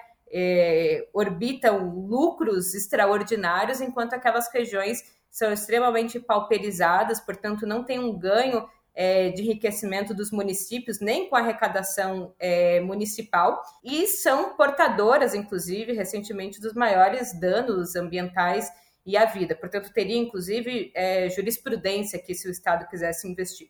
Então, eu acho que, do ponto de vista da Vale, a bandeira da restatização. É possível a reversão de parte da privatização de, de empresas subsidiárias via recompra de ações, né, como é a BR distribuidora, como são algumas outras ações. Não sei a refinaria privatizada, porque veja, a gente está vivendo também uma sinuca de bico. Olha como é, é um esquema perverso desde que o Brasil e a Petrobras né, adotou a política de paridade do preço de importação, ela abriu um mercado para que a ANP, a Agência Nacional de Petróleo, cadastrasse algo quase próximo a 400 empresas importadoras. Então, hoje existe no mercado brasileiro, diferentemente da Petrobras, que importava esse combustível, empresas que vivem da importação e agora uma refinaria que depende do preço internacional porque ela compra petróleo do seu de, ou de de países, especialmente do Oriente Médio, que é onde é esse fundo que administra a refinaria na Bahia. Portanto, é muito mais difícil modificar a política de paridade do preço de importação, porque agora não é só uma decisão política, mas ela necessariamente envolve um rearranjo com atores que agora vivem porque existe essa política que é o que lhe dá cobertura para a existência do lucro. E como dizia o Rafael Correia, se fazer coisas é difícil, desfazer coisas é muito mais. Então, eu acho que nós precisamos ser é, otimista e ousado no discurso, mas sabendo que existe aqui algo que está muito para além da vontade. Então, o que me incomoda às vezes numa parte da esquerda é supor que o que atravanca a realização dessas nossas utopias de transformação radical do Brasil seria pouca vontade ou a pouca disposição do PT, das centrais sindicais, enfim, em mobilizar a classe trabalhadora, né? Como se isso fosse uma opção e não enfrentar grandes problemas estruturais. Eu acho que é muito menos a vontade e mais uma correlação de forças bastante árdua. Ainda que eu acho que também o elemento da vontade e, e da ousadia no enfrentamento também seja um tempero que precisa ser melhor temperado para um futuro, oxalá, próximo governo Lula. Mas veja, as nossas elites e o capital internacional é muito menos complacente com governos de centro-esquerda do que é com governos da direita. Se o governo Lula fizesse a metade do que o governo Bolsonaro faz em termos de próprio né, movimento da desvalorização cambial, enfrentamento e instabilidades ao mercado, quando ele enseja a possibilidade de golpe, a repercussão que isso causa em bolsas, certamente já haveria uma arquitetura, né, um arranjo ali das forças de mercado para um golpe de Estado, seja clássico, seja parlamentar. Então, eu acho que a gente vive com a sombra do golpe, né, e com o bafo, né, do imperialismo das forças de mercado no nosso cangote, que estreita muito mais as margens de manobra de governos progressistas. Então, eu digo isso porque eu acho que a gente tem que ser ousado, mas eu acho que a gente também tem que levar em consideração que a gente faz história, mas não nas condições que a gente opta. Então, as coisas não dependem só da nossa vontade, existe algo chamado correlação de forças, que neste momento, a partir de 2023, vai ser muito mais desfavorável do que foi num outro momento, porque em que pese a possível derrota do Bolsonaro, o bolsonarismo né, e a mobilização é, de extrema direita, né, o fascista na sociedade, ganhou um relevo e hoje é, atua de forma organizada, existem mecanismos institucionais para isso e um Congresso que deve ser pior do que era é, no momento que a gente teve melhores correlações de força e, na minha avaliação, é, não aproveitou.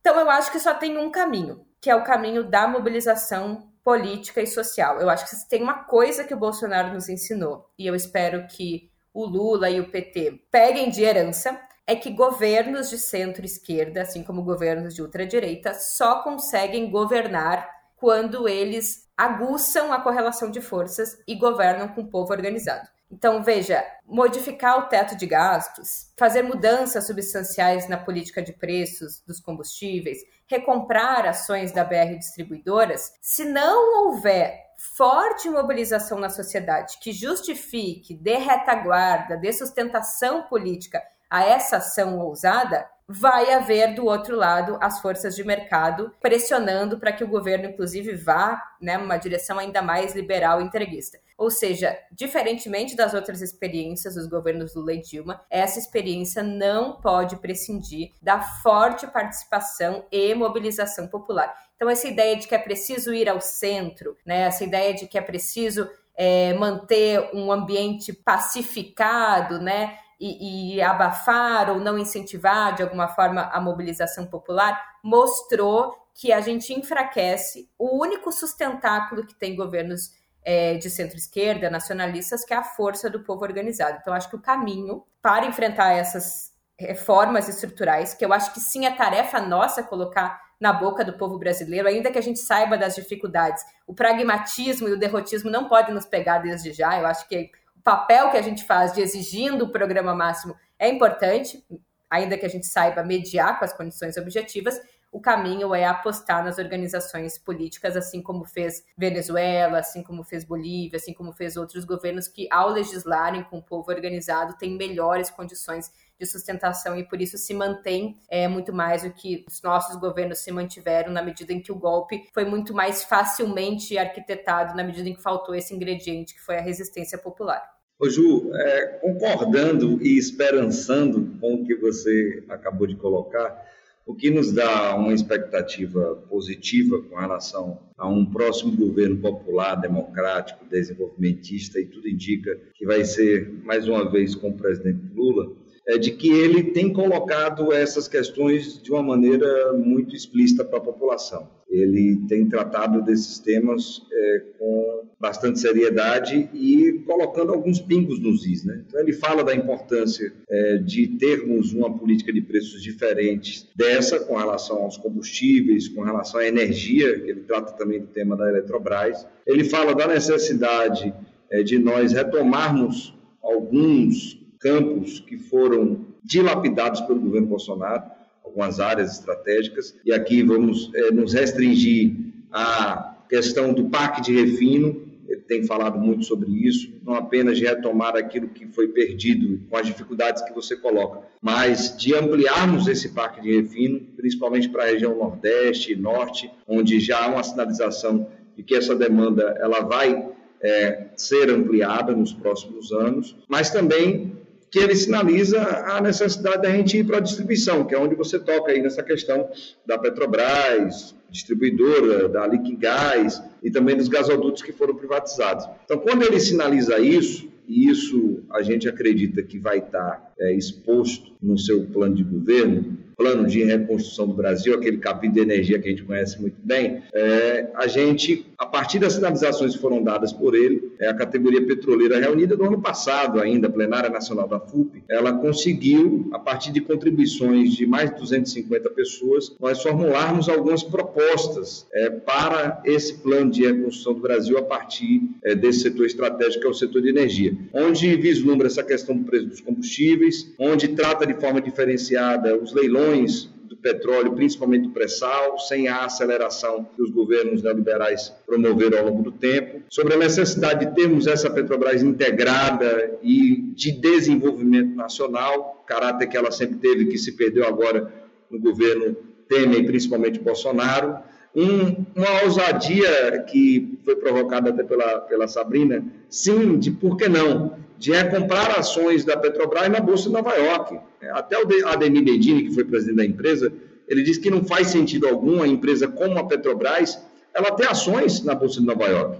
São ações que foram abertas lá atrás pelo Fernando Henrique Cardoso. Recomprar essas ações é importante. É, necessidade de interromper as privatizações que estão postas, como aqui colocamos o nosso PAC de refino e abastecimento nacional, uma nova legislação para o setor de petróleo, porque o modelo de partilha foi totalmente dilapidado, dizimado, não tem mais operação única do pré-sal, o conteúdo local nacional ele foi reduzido para quase 18%, 30%, e tivemos aí praticamente o fim do Fundo Social Soberano.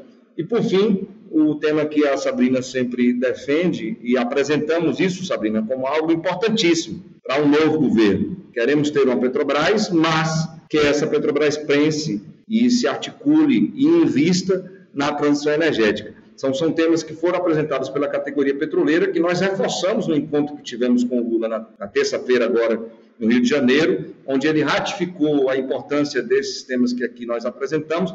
E, por sinal, ontem, interessante que aqui em Salvador, no lançamento da chapa aqui na Bahia, com todas as suas questões, é, ele coloca, sim, a necessidade da recompra dessa refinaria.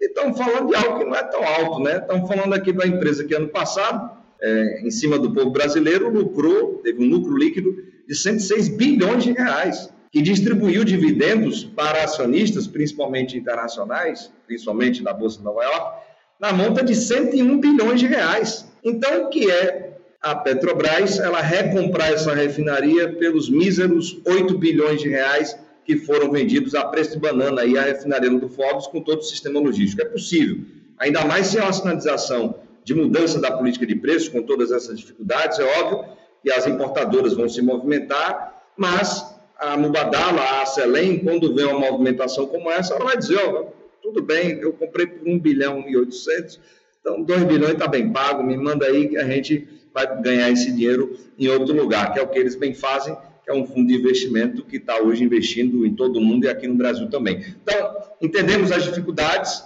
e hei de concordar com a Ju que o processo de organização popular vai ser de suma importância. Por isso, Sabrina, os comitês populares de luta que estão sendo organizados é, desde o início da pandemia, e a FUP, a CUT, o Levante, agora o Movimento Brasil Popular, é, tem feito desde o início, eles serão fundamentais para a gente ganhar a eleição, porque é um processo de organização do povo, e mais do que isso, ganhando a eleição, a gente conseguir pressionar esse governo de coalizão, esse governo e numa coalizão que a Ju já chamou atenção aqui, né? A gente não vai entrar nesse detalhe, mas bem problemático. Então, é, mas já, já, chega, já chega com a contradição esfregada na nossa cara. Exatamente. Então, temos que pressionar esse governo à esquerda. Vai ser um governo ainda de maior disputa do que foi aquele governo, primeiro mandato do Lula, e o segundo também, que ele terminou com mais de 80% de aprovação. É outra realidade. Para isso, então, a organização popular é fundamental. A luta das categorias, a luta da sociedade brasileira em defesa daquilo que é dela, vai ser fundamental para a gente ter essas mudanças. E agora eu quero entrar um pouquinho nessa parte aqui do Entre Teses, em que a gente repercute uma notícia, um estudo, alguma coisinha, e aí vou pu puxar aqui duas matérias, né? Uma que saiu é, no Brasil de Fato, outra que saiu na Agência Brasil, ah, que se relacionam com essa questão especificamente de privatização, né? É, na Agência Brasil, saiu aqui que a privatização da Petrobras não está prevista neste mandato, diz o Guedes. E aí eu vou ler para vocês. Quando penso em Petrobras, penso que a gente deveria privatizar a Petrobras, mas eu não tenho votos. Sou só o ministro da Economia. Eu não tenho nada a comentar sobre a Petrobras, disse Guedes.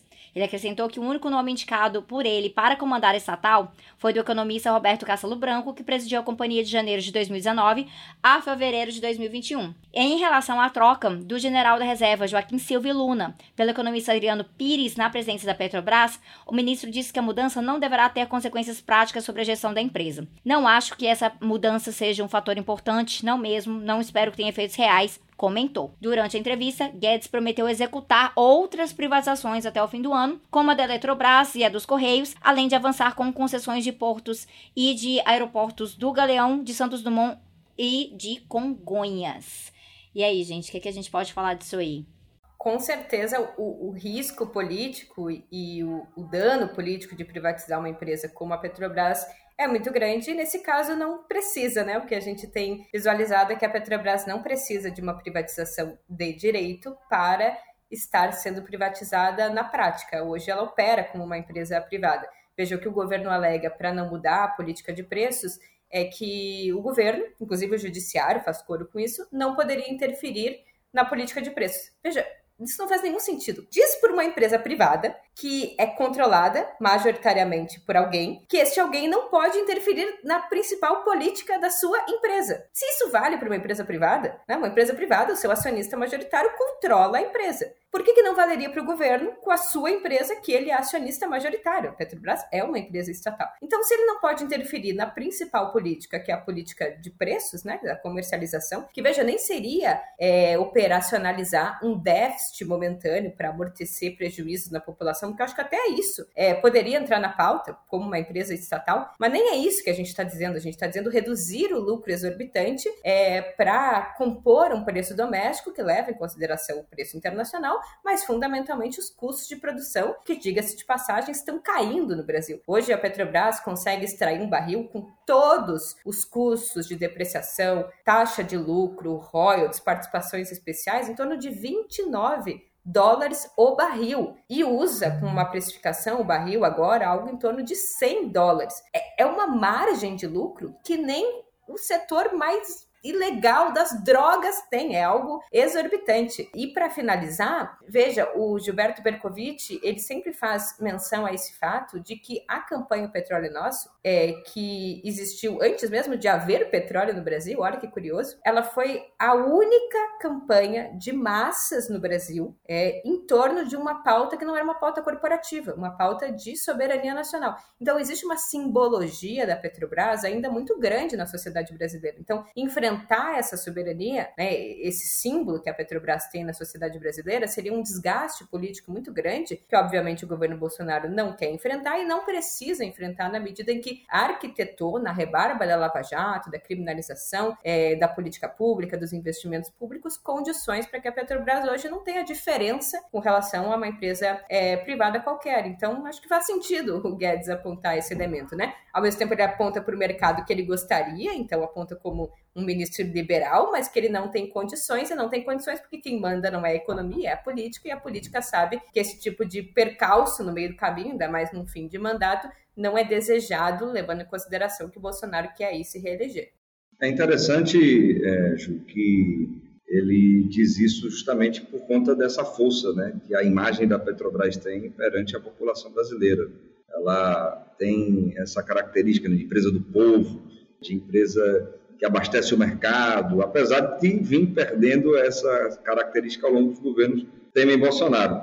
Mas cientes disso, eles fazem de forma diferente, né? como a gente vinha aqui conversando. Eles fazem as privatizações a partir de retalhamentos, né? São empresas subsidiárias que são criadas de ativos que são da empresa mãe Petrobras e de forma ilegal, incondicional, vendem essas empresas sem qualquer processo licitatório, sem qualquer tipo de aval do Congresso Nacional, até descumprindo leis inclusive o Plano Nacional de Desestatização, que está sendo, entre aspas, cumprido mais ou menos com relação à Eletrobras e Correios. É diferente o que eles fazem com a Petrobras devido a essa força que ela tem junto à população brasileira.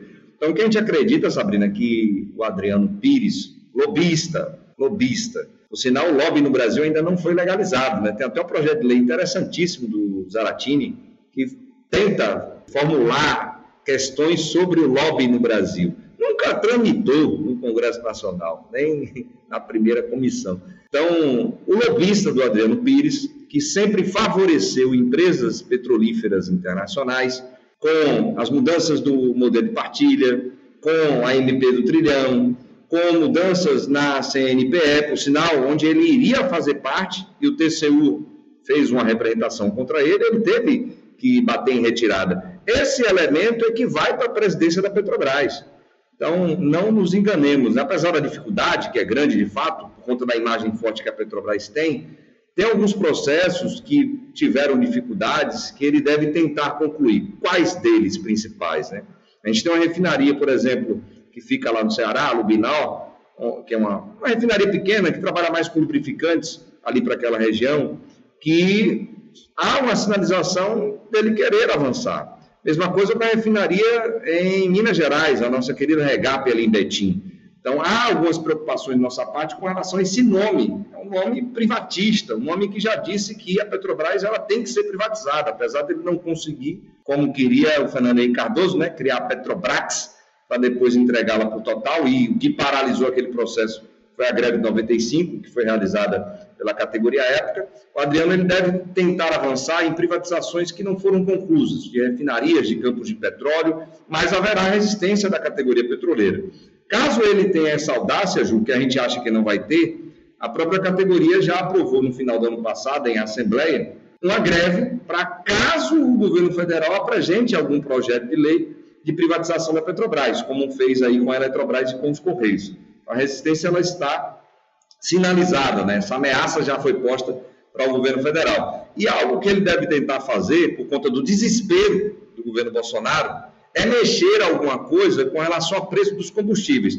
Mas é mexer, como disse Ju, na política de preços dentro da diretoria executiva e conselho de administração da Petrobras, que delegou para a DDE é, a política de preços? Não. Eu acredito muito que ele vai tentar se utilizar de algumas ferramentas que já estão dentro do Congresso Nacional para vir com um fundo de estabilização a partir de recursos públicos. Imagine só, recursos que iam para a saúde, para a educação, para a infraestrutura, ele pode querer pegar para beneficiar importadoras, beneficiar a refinaria da Bahia, que hoje está privatizada, e beneficiar essa gestão da Petrobras, uma excrescência, o que poderá vir de proposta do governo federal a partir dessa nova gestão, que é o Adriano Pires, imagine só, e o Landim, gente, o Landim, meu Deus do céu, na presidência do Conselho de Administração da Petrobras, o cara envolvido em uma série de escândalos de corrupção em vários lugares, inclusive nos fundos de pensão, como também a Petros, é quem está aí sendo indicado pelo governo federal para o Conselho de Administração e a sua presidência.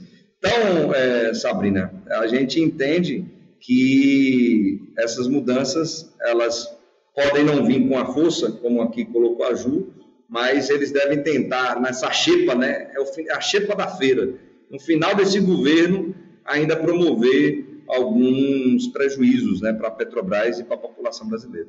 É isso, é isso. E agora eu vou pegar a outra matéria, né, da Rede Brasil Atual repercutida no Brasil de Fato, que diz o seguinte: Correios tem lucro recorde. Trabalhadores atribuem resultado à redução de direitos e demissões. A empresa brasileira de Correios Telégrafos, SCT, ameaçada de privatização pelo governo, anunciou nesta quinta-feira, dia 17, lucro recorrente histórico de 3,7 bilhões no ano passado, 101% maior do que no ano anterior.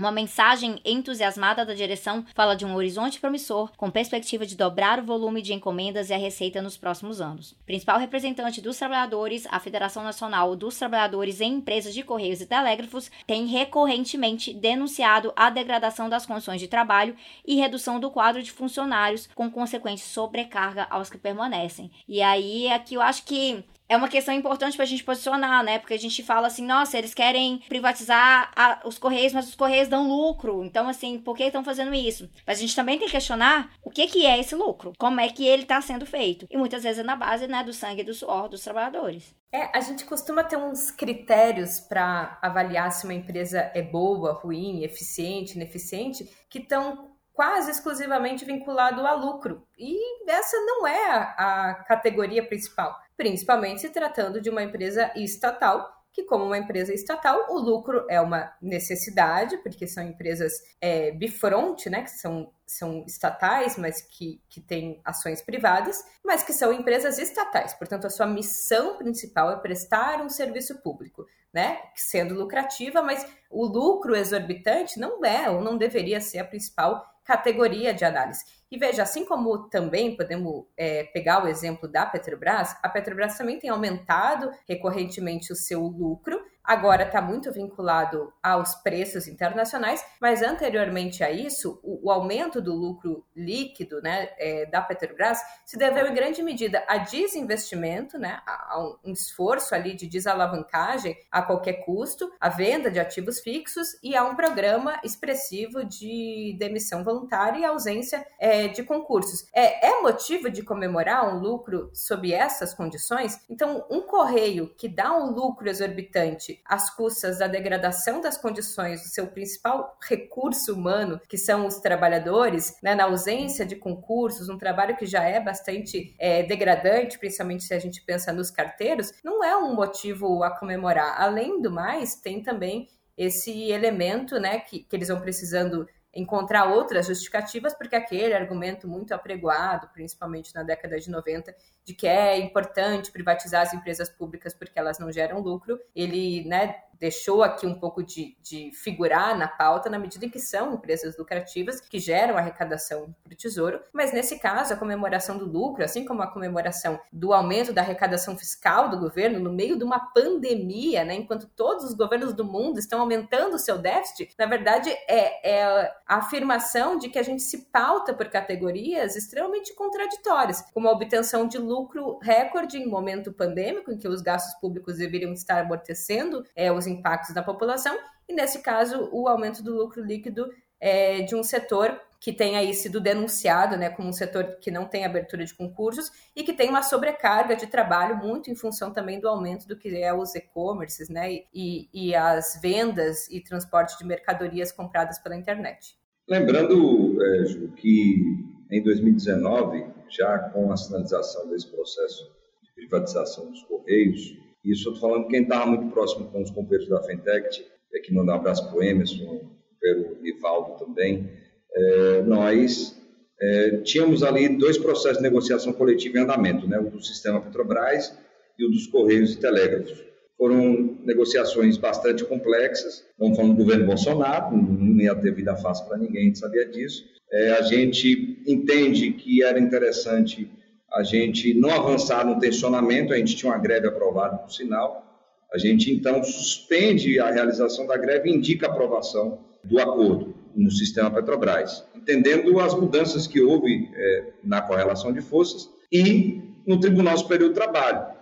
Então, o que é que ocorre? Os companheiros é, dos Correios e Telégrafos, eles foram praticamente compelidos a irem para uma greve, uma greve que durou muito tempo e que teve um julgamento de dissídio, óbvio, em conluio com a gestão dos Correios e Telégrafos, a gestão bolsonarista que ali estava, que dizimou metade do acordo coletivo de trabalho desses trabalhadores e trabalhadoras. Sem falar, obviamente, como você citou na Petrobras, que também ocorreu lá, dos planos de demissão voluntária que ocorreram e hoje temos níveis baixíssimos de efetivo dentro também dos Correios. Então, é verdade, é, houve, de fato, é, esse lucro mais alto, um dos maiores da história, mas à custa de quem?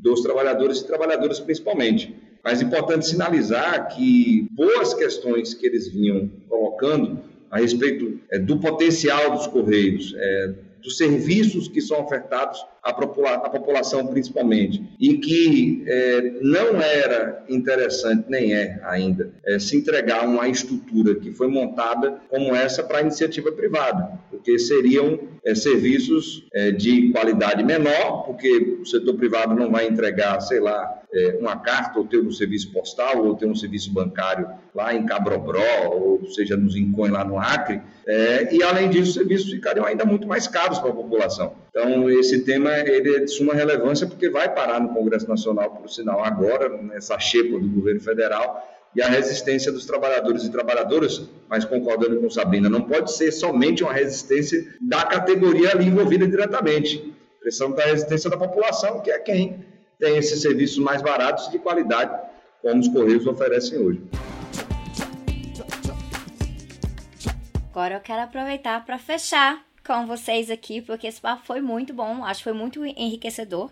Estou esperando, já avisando, né, pra galera que tá nos ouvindo, para deixar o feedback nas nossas redes sociais sobre como isso, um, como esse debate tem relevância realmente, o que deu para aprender e o que acham realmente dessas propostas que foram trazidas aqui hoje. Mas também Lembrando que é legal que vocês sigam acompanhando o que Gil Furno e David Bacelar têm a dizer. Então, vou pedir agora para os dois trazerem alguma indicação de alguma coisa para a gente deixar o papo fluindo. Pode ser sobre de qualquer coisa, mas também é na hora de dar o seu tchauzinho aqui e avisar onde vocês podem ser encontrados. É, bem, Sabrina, é, assim, dica que a gente deixa aqui para as pessoas poderem pegar esses conteúdos que nós compartilhamos, né? inclusive esse sobre essa questão do preço dos combustíveis, né? que é o tema mais quente do momento e que tem deixado o Bolsonaro muito nervoso. Né? O Lula tem falado muito sobre ele, da necessidade da gente abrasileirar né, os preços dos combustíveis, da gente usar, usar como parâmetro para a formação do preço dos combustíveis no Brasil os nossos custos nacionais, até porque somos autossuficientes em petróleo, temos refinarias para refinar esse petróleo e vender a preço justo para a população brasileira. Então, para pegar informações sobre isso, a gente indica aqui duas páginas que são interessantes que cada um e cada uma possa ter acesso. A primeira é da FUP, né? A FUP, você pode ter acesso às páginas tanto no Facebook como no Instagram e também no Twitter para pegar esses conteúdos. Arroba FUP Brasil, você vai encontrar é, diversos conteúdos ali. E, por fim, o do INEP, que é o Instituto de Estudos Estratégicos do Setor de Petróleo, Gás e Biocombustíveis, Zé Eduardo Dutra, mas que o nome não é esse tão grande, é apenas inep.org.br. São vários artigos é, mais densos para que os companheiros e companheiras possam estar lendo e também assistindo os materiais que estão nas páginas sociais do INEP. Então fica aí a nossa dica, Sabrina, com relação aí às páginas da FUP e do INEP, para que essas informações elas possam circular né, com maior velocidade entre nós, até porque serão temas do processo eleitoral desse ano na disputa que teremos aí, não somente com a extrema-direita, mas com o fascismo, o ultraliberalismo que está posto hoje no Brasil e que não poderemos deixar vencer essa eleição. E o David? O David, onde que as pessoas encontram? Sim, Sabrina. É, o meu nome é meio complicado, que meu pai ele deu um nome meio diferente, né? É, é, é o Davi, só que é Davi em inglês mais aportuguesado. É D-E-Y-V-D. Imagine só para escrever um negócio desse. É David Bacelar. Então, David Bacelar é, você vai encontrar tanto é, no Facebook, no Instagram e também no Twitter. Ajuda a gente a difundir essas informações é, também nas redes sociais. Eu queria é, compartilhar uma literatura que eu li recentemente. Eu tenho lido vários autores gaúchos, me re reconectando com a minha terra. Eu já moro há 10 anos em São Paulo, mas eu sou de Porto Alegre, e um deles foi o autor do prêmio Jabuti desse ano, que é o Jefferson Tenório. Ele escreveu um livro que chama O Avesso da Pele, que é muito legal para quem gosta de literatura. Toca é, nas questões raciais e, e, e passa em Porto Alegre, que é uma cidade que eu gosto muito. É um livro que vale muito a pena, então deixo aí uma dica para quem gosta de literatura também. Eu estou lendo a biografia do Lula, é muito legal, eu sou uma entusiasta do Fernando Moraes, é muito bem escrita. Começa num período que acho que todos nós vivenciamos, principalmente a gente que estava em São Bernardo, é muito como ver aquela mesma história de um outro ângulo. Eu também é, deixo aqui de sugestão para quem quer ler uma coisa gostosa. E da minha parte, assim, é ruim indicar coisa própria, mas eu fiz é, doutorado no Instituto de Economia da Unicamp e eu fiz uma tese sobre a política de conteúdo local no setor de petróleo e gás. Quem quiser também pode procurar, pode digitar tese, doutorado, Juliane Furno é, Unicamp no Google, que aparece, o título dela é Limites e Possibilidades do Desenvolvimento no Capitalismo Periférico, dois pontos, a política de conteúdo local no setor de petróleo e gás. E, é, recentemente, fez um ano que eu comecei a me aventurar também pelos YouTubes, é, a Sabrina é uma referência, e eu tenho um canal, chama Ju Furno, é, que eu trato de temas tanto de política econômica, é, também de conjuntura, mas eu também dou cursos lá, geralmente cursos de três aulas, estão todos disponíveis, é, sobre temas é, mais de teoria. Tem curso do Marx, curso da Maria da Conceição Tavares, enfim. Deixo a dica lá e as minhas redes são Juliane Furno, Twitter, Instagram é, e Facebook. Ó, e eu vou só fazer um pequeno adendo aqui, que em algum momento eu acho que o Fernando Moraes vai poder pedir música aqui no Entre Teses, porque a galera tá amando indicar a biografia do Lula. então, assim, muito, muito bom. Foi um prazer ter vocês aqui, gente. Muito obrigada. Eu que agradeço, é, Sabrina, muito obrigada pelo convite. É uma honra participar de um programa teu. Espero que o recado tenha sido dado. Um beijo, Sabrina. Um beijo, Ju. Sob pressão dos avanços da integração nacional e dos progressos do capitalismo industrial, torna-se cada dia mais difícil e improdutivo manter-se a política na condição de prisioneira de interesses estanques e confinados, o que condena suas polarizações conservantistas e, ao mesmo tempo, fortalece suas polarizações modernizadoras. Tanto a integração nacional, em sua fase atual, quanto o desenvolvimento do capitalismo industrial exigem uma política econômica inovadora, que permita extinguir formas de acumulação do capital que onerem improdutivamente a sociedade, que favoreçam a correção de desequilíbrios econômicos regionais ou setoriais e que incentivem a formação de um mercado nacional dinâmico capaz de entrosar equilibradamente a produção, a distribuição e o consumo. Do outro lado, uma política econômica dessa envergadura pressupõe a equação em novas bases da organização e das funções do Estado, bem como de suas relações com a iniciativa privada e com o funcionamento das instituições jurídicas que regulam as atividades econômicas. Trecho de Crescimento Econômico e Instabilidade Política no Brasil,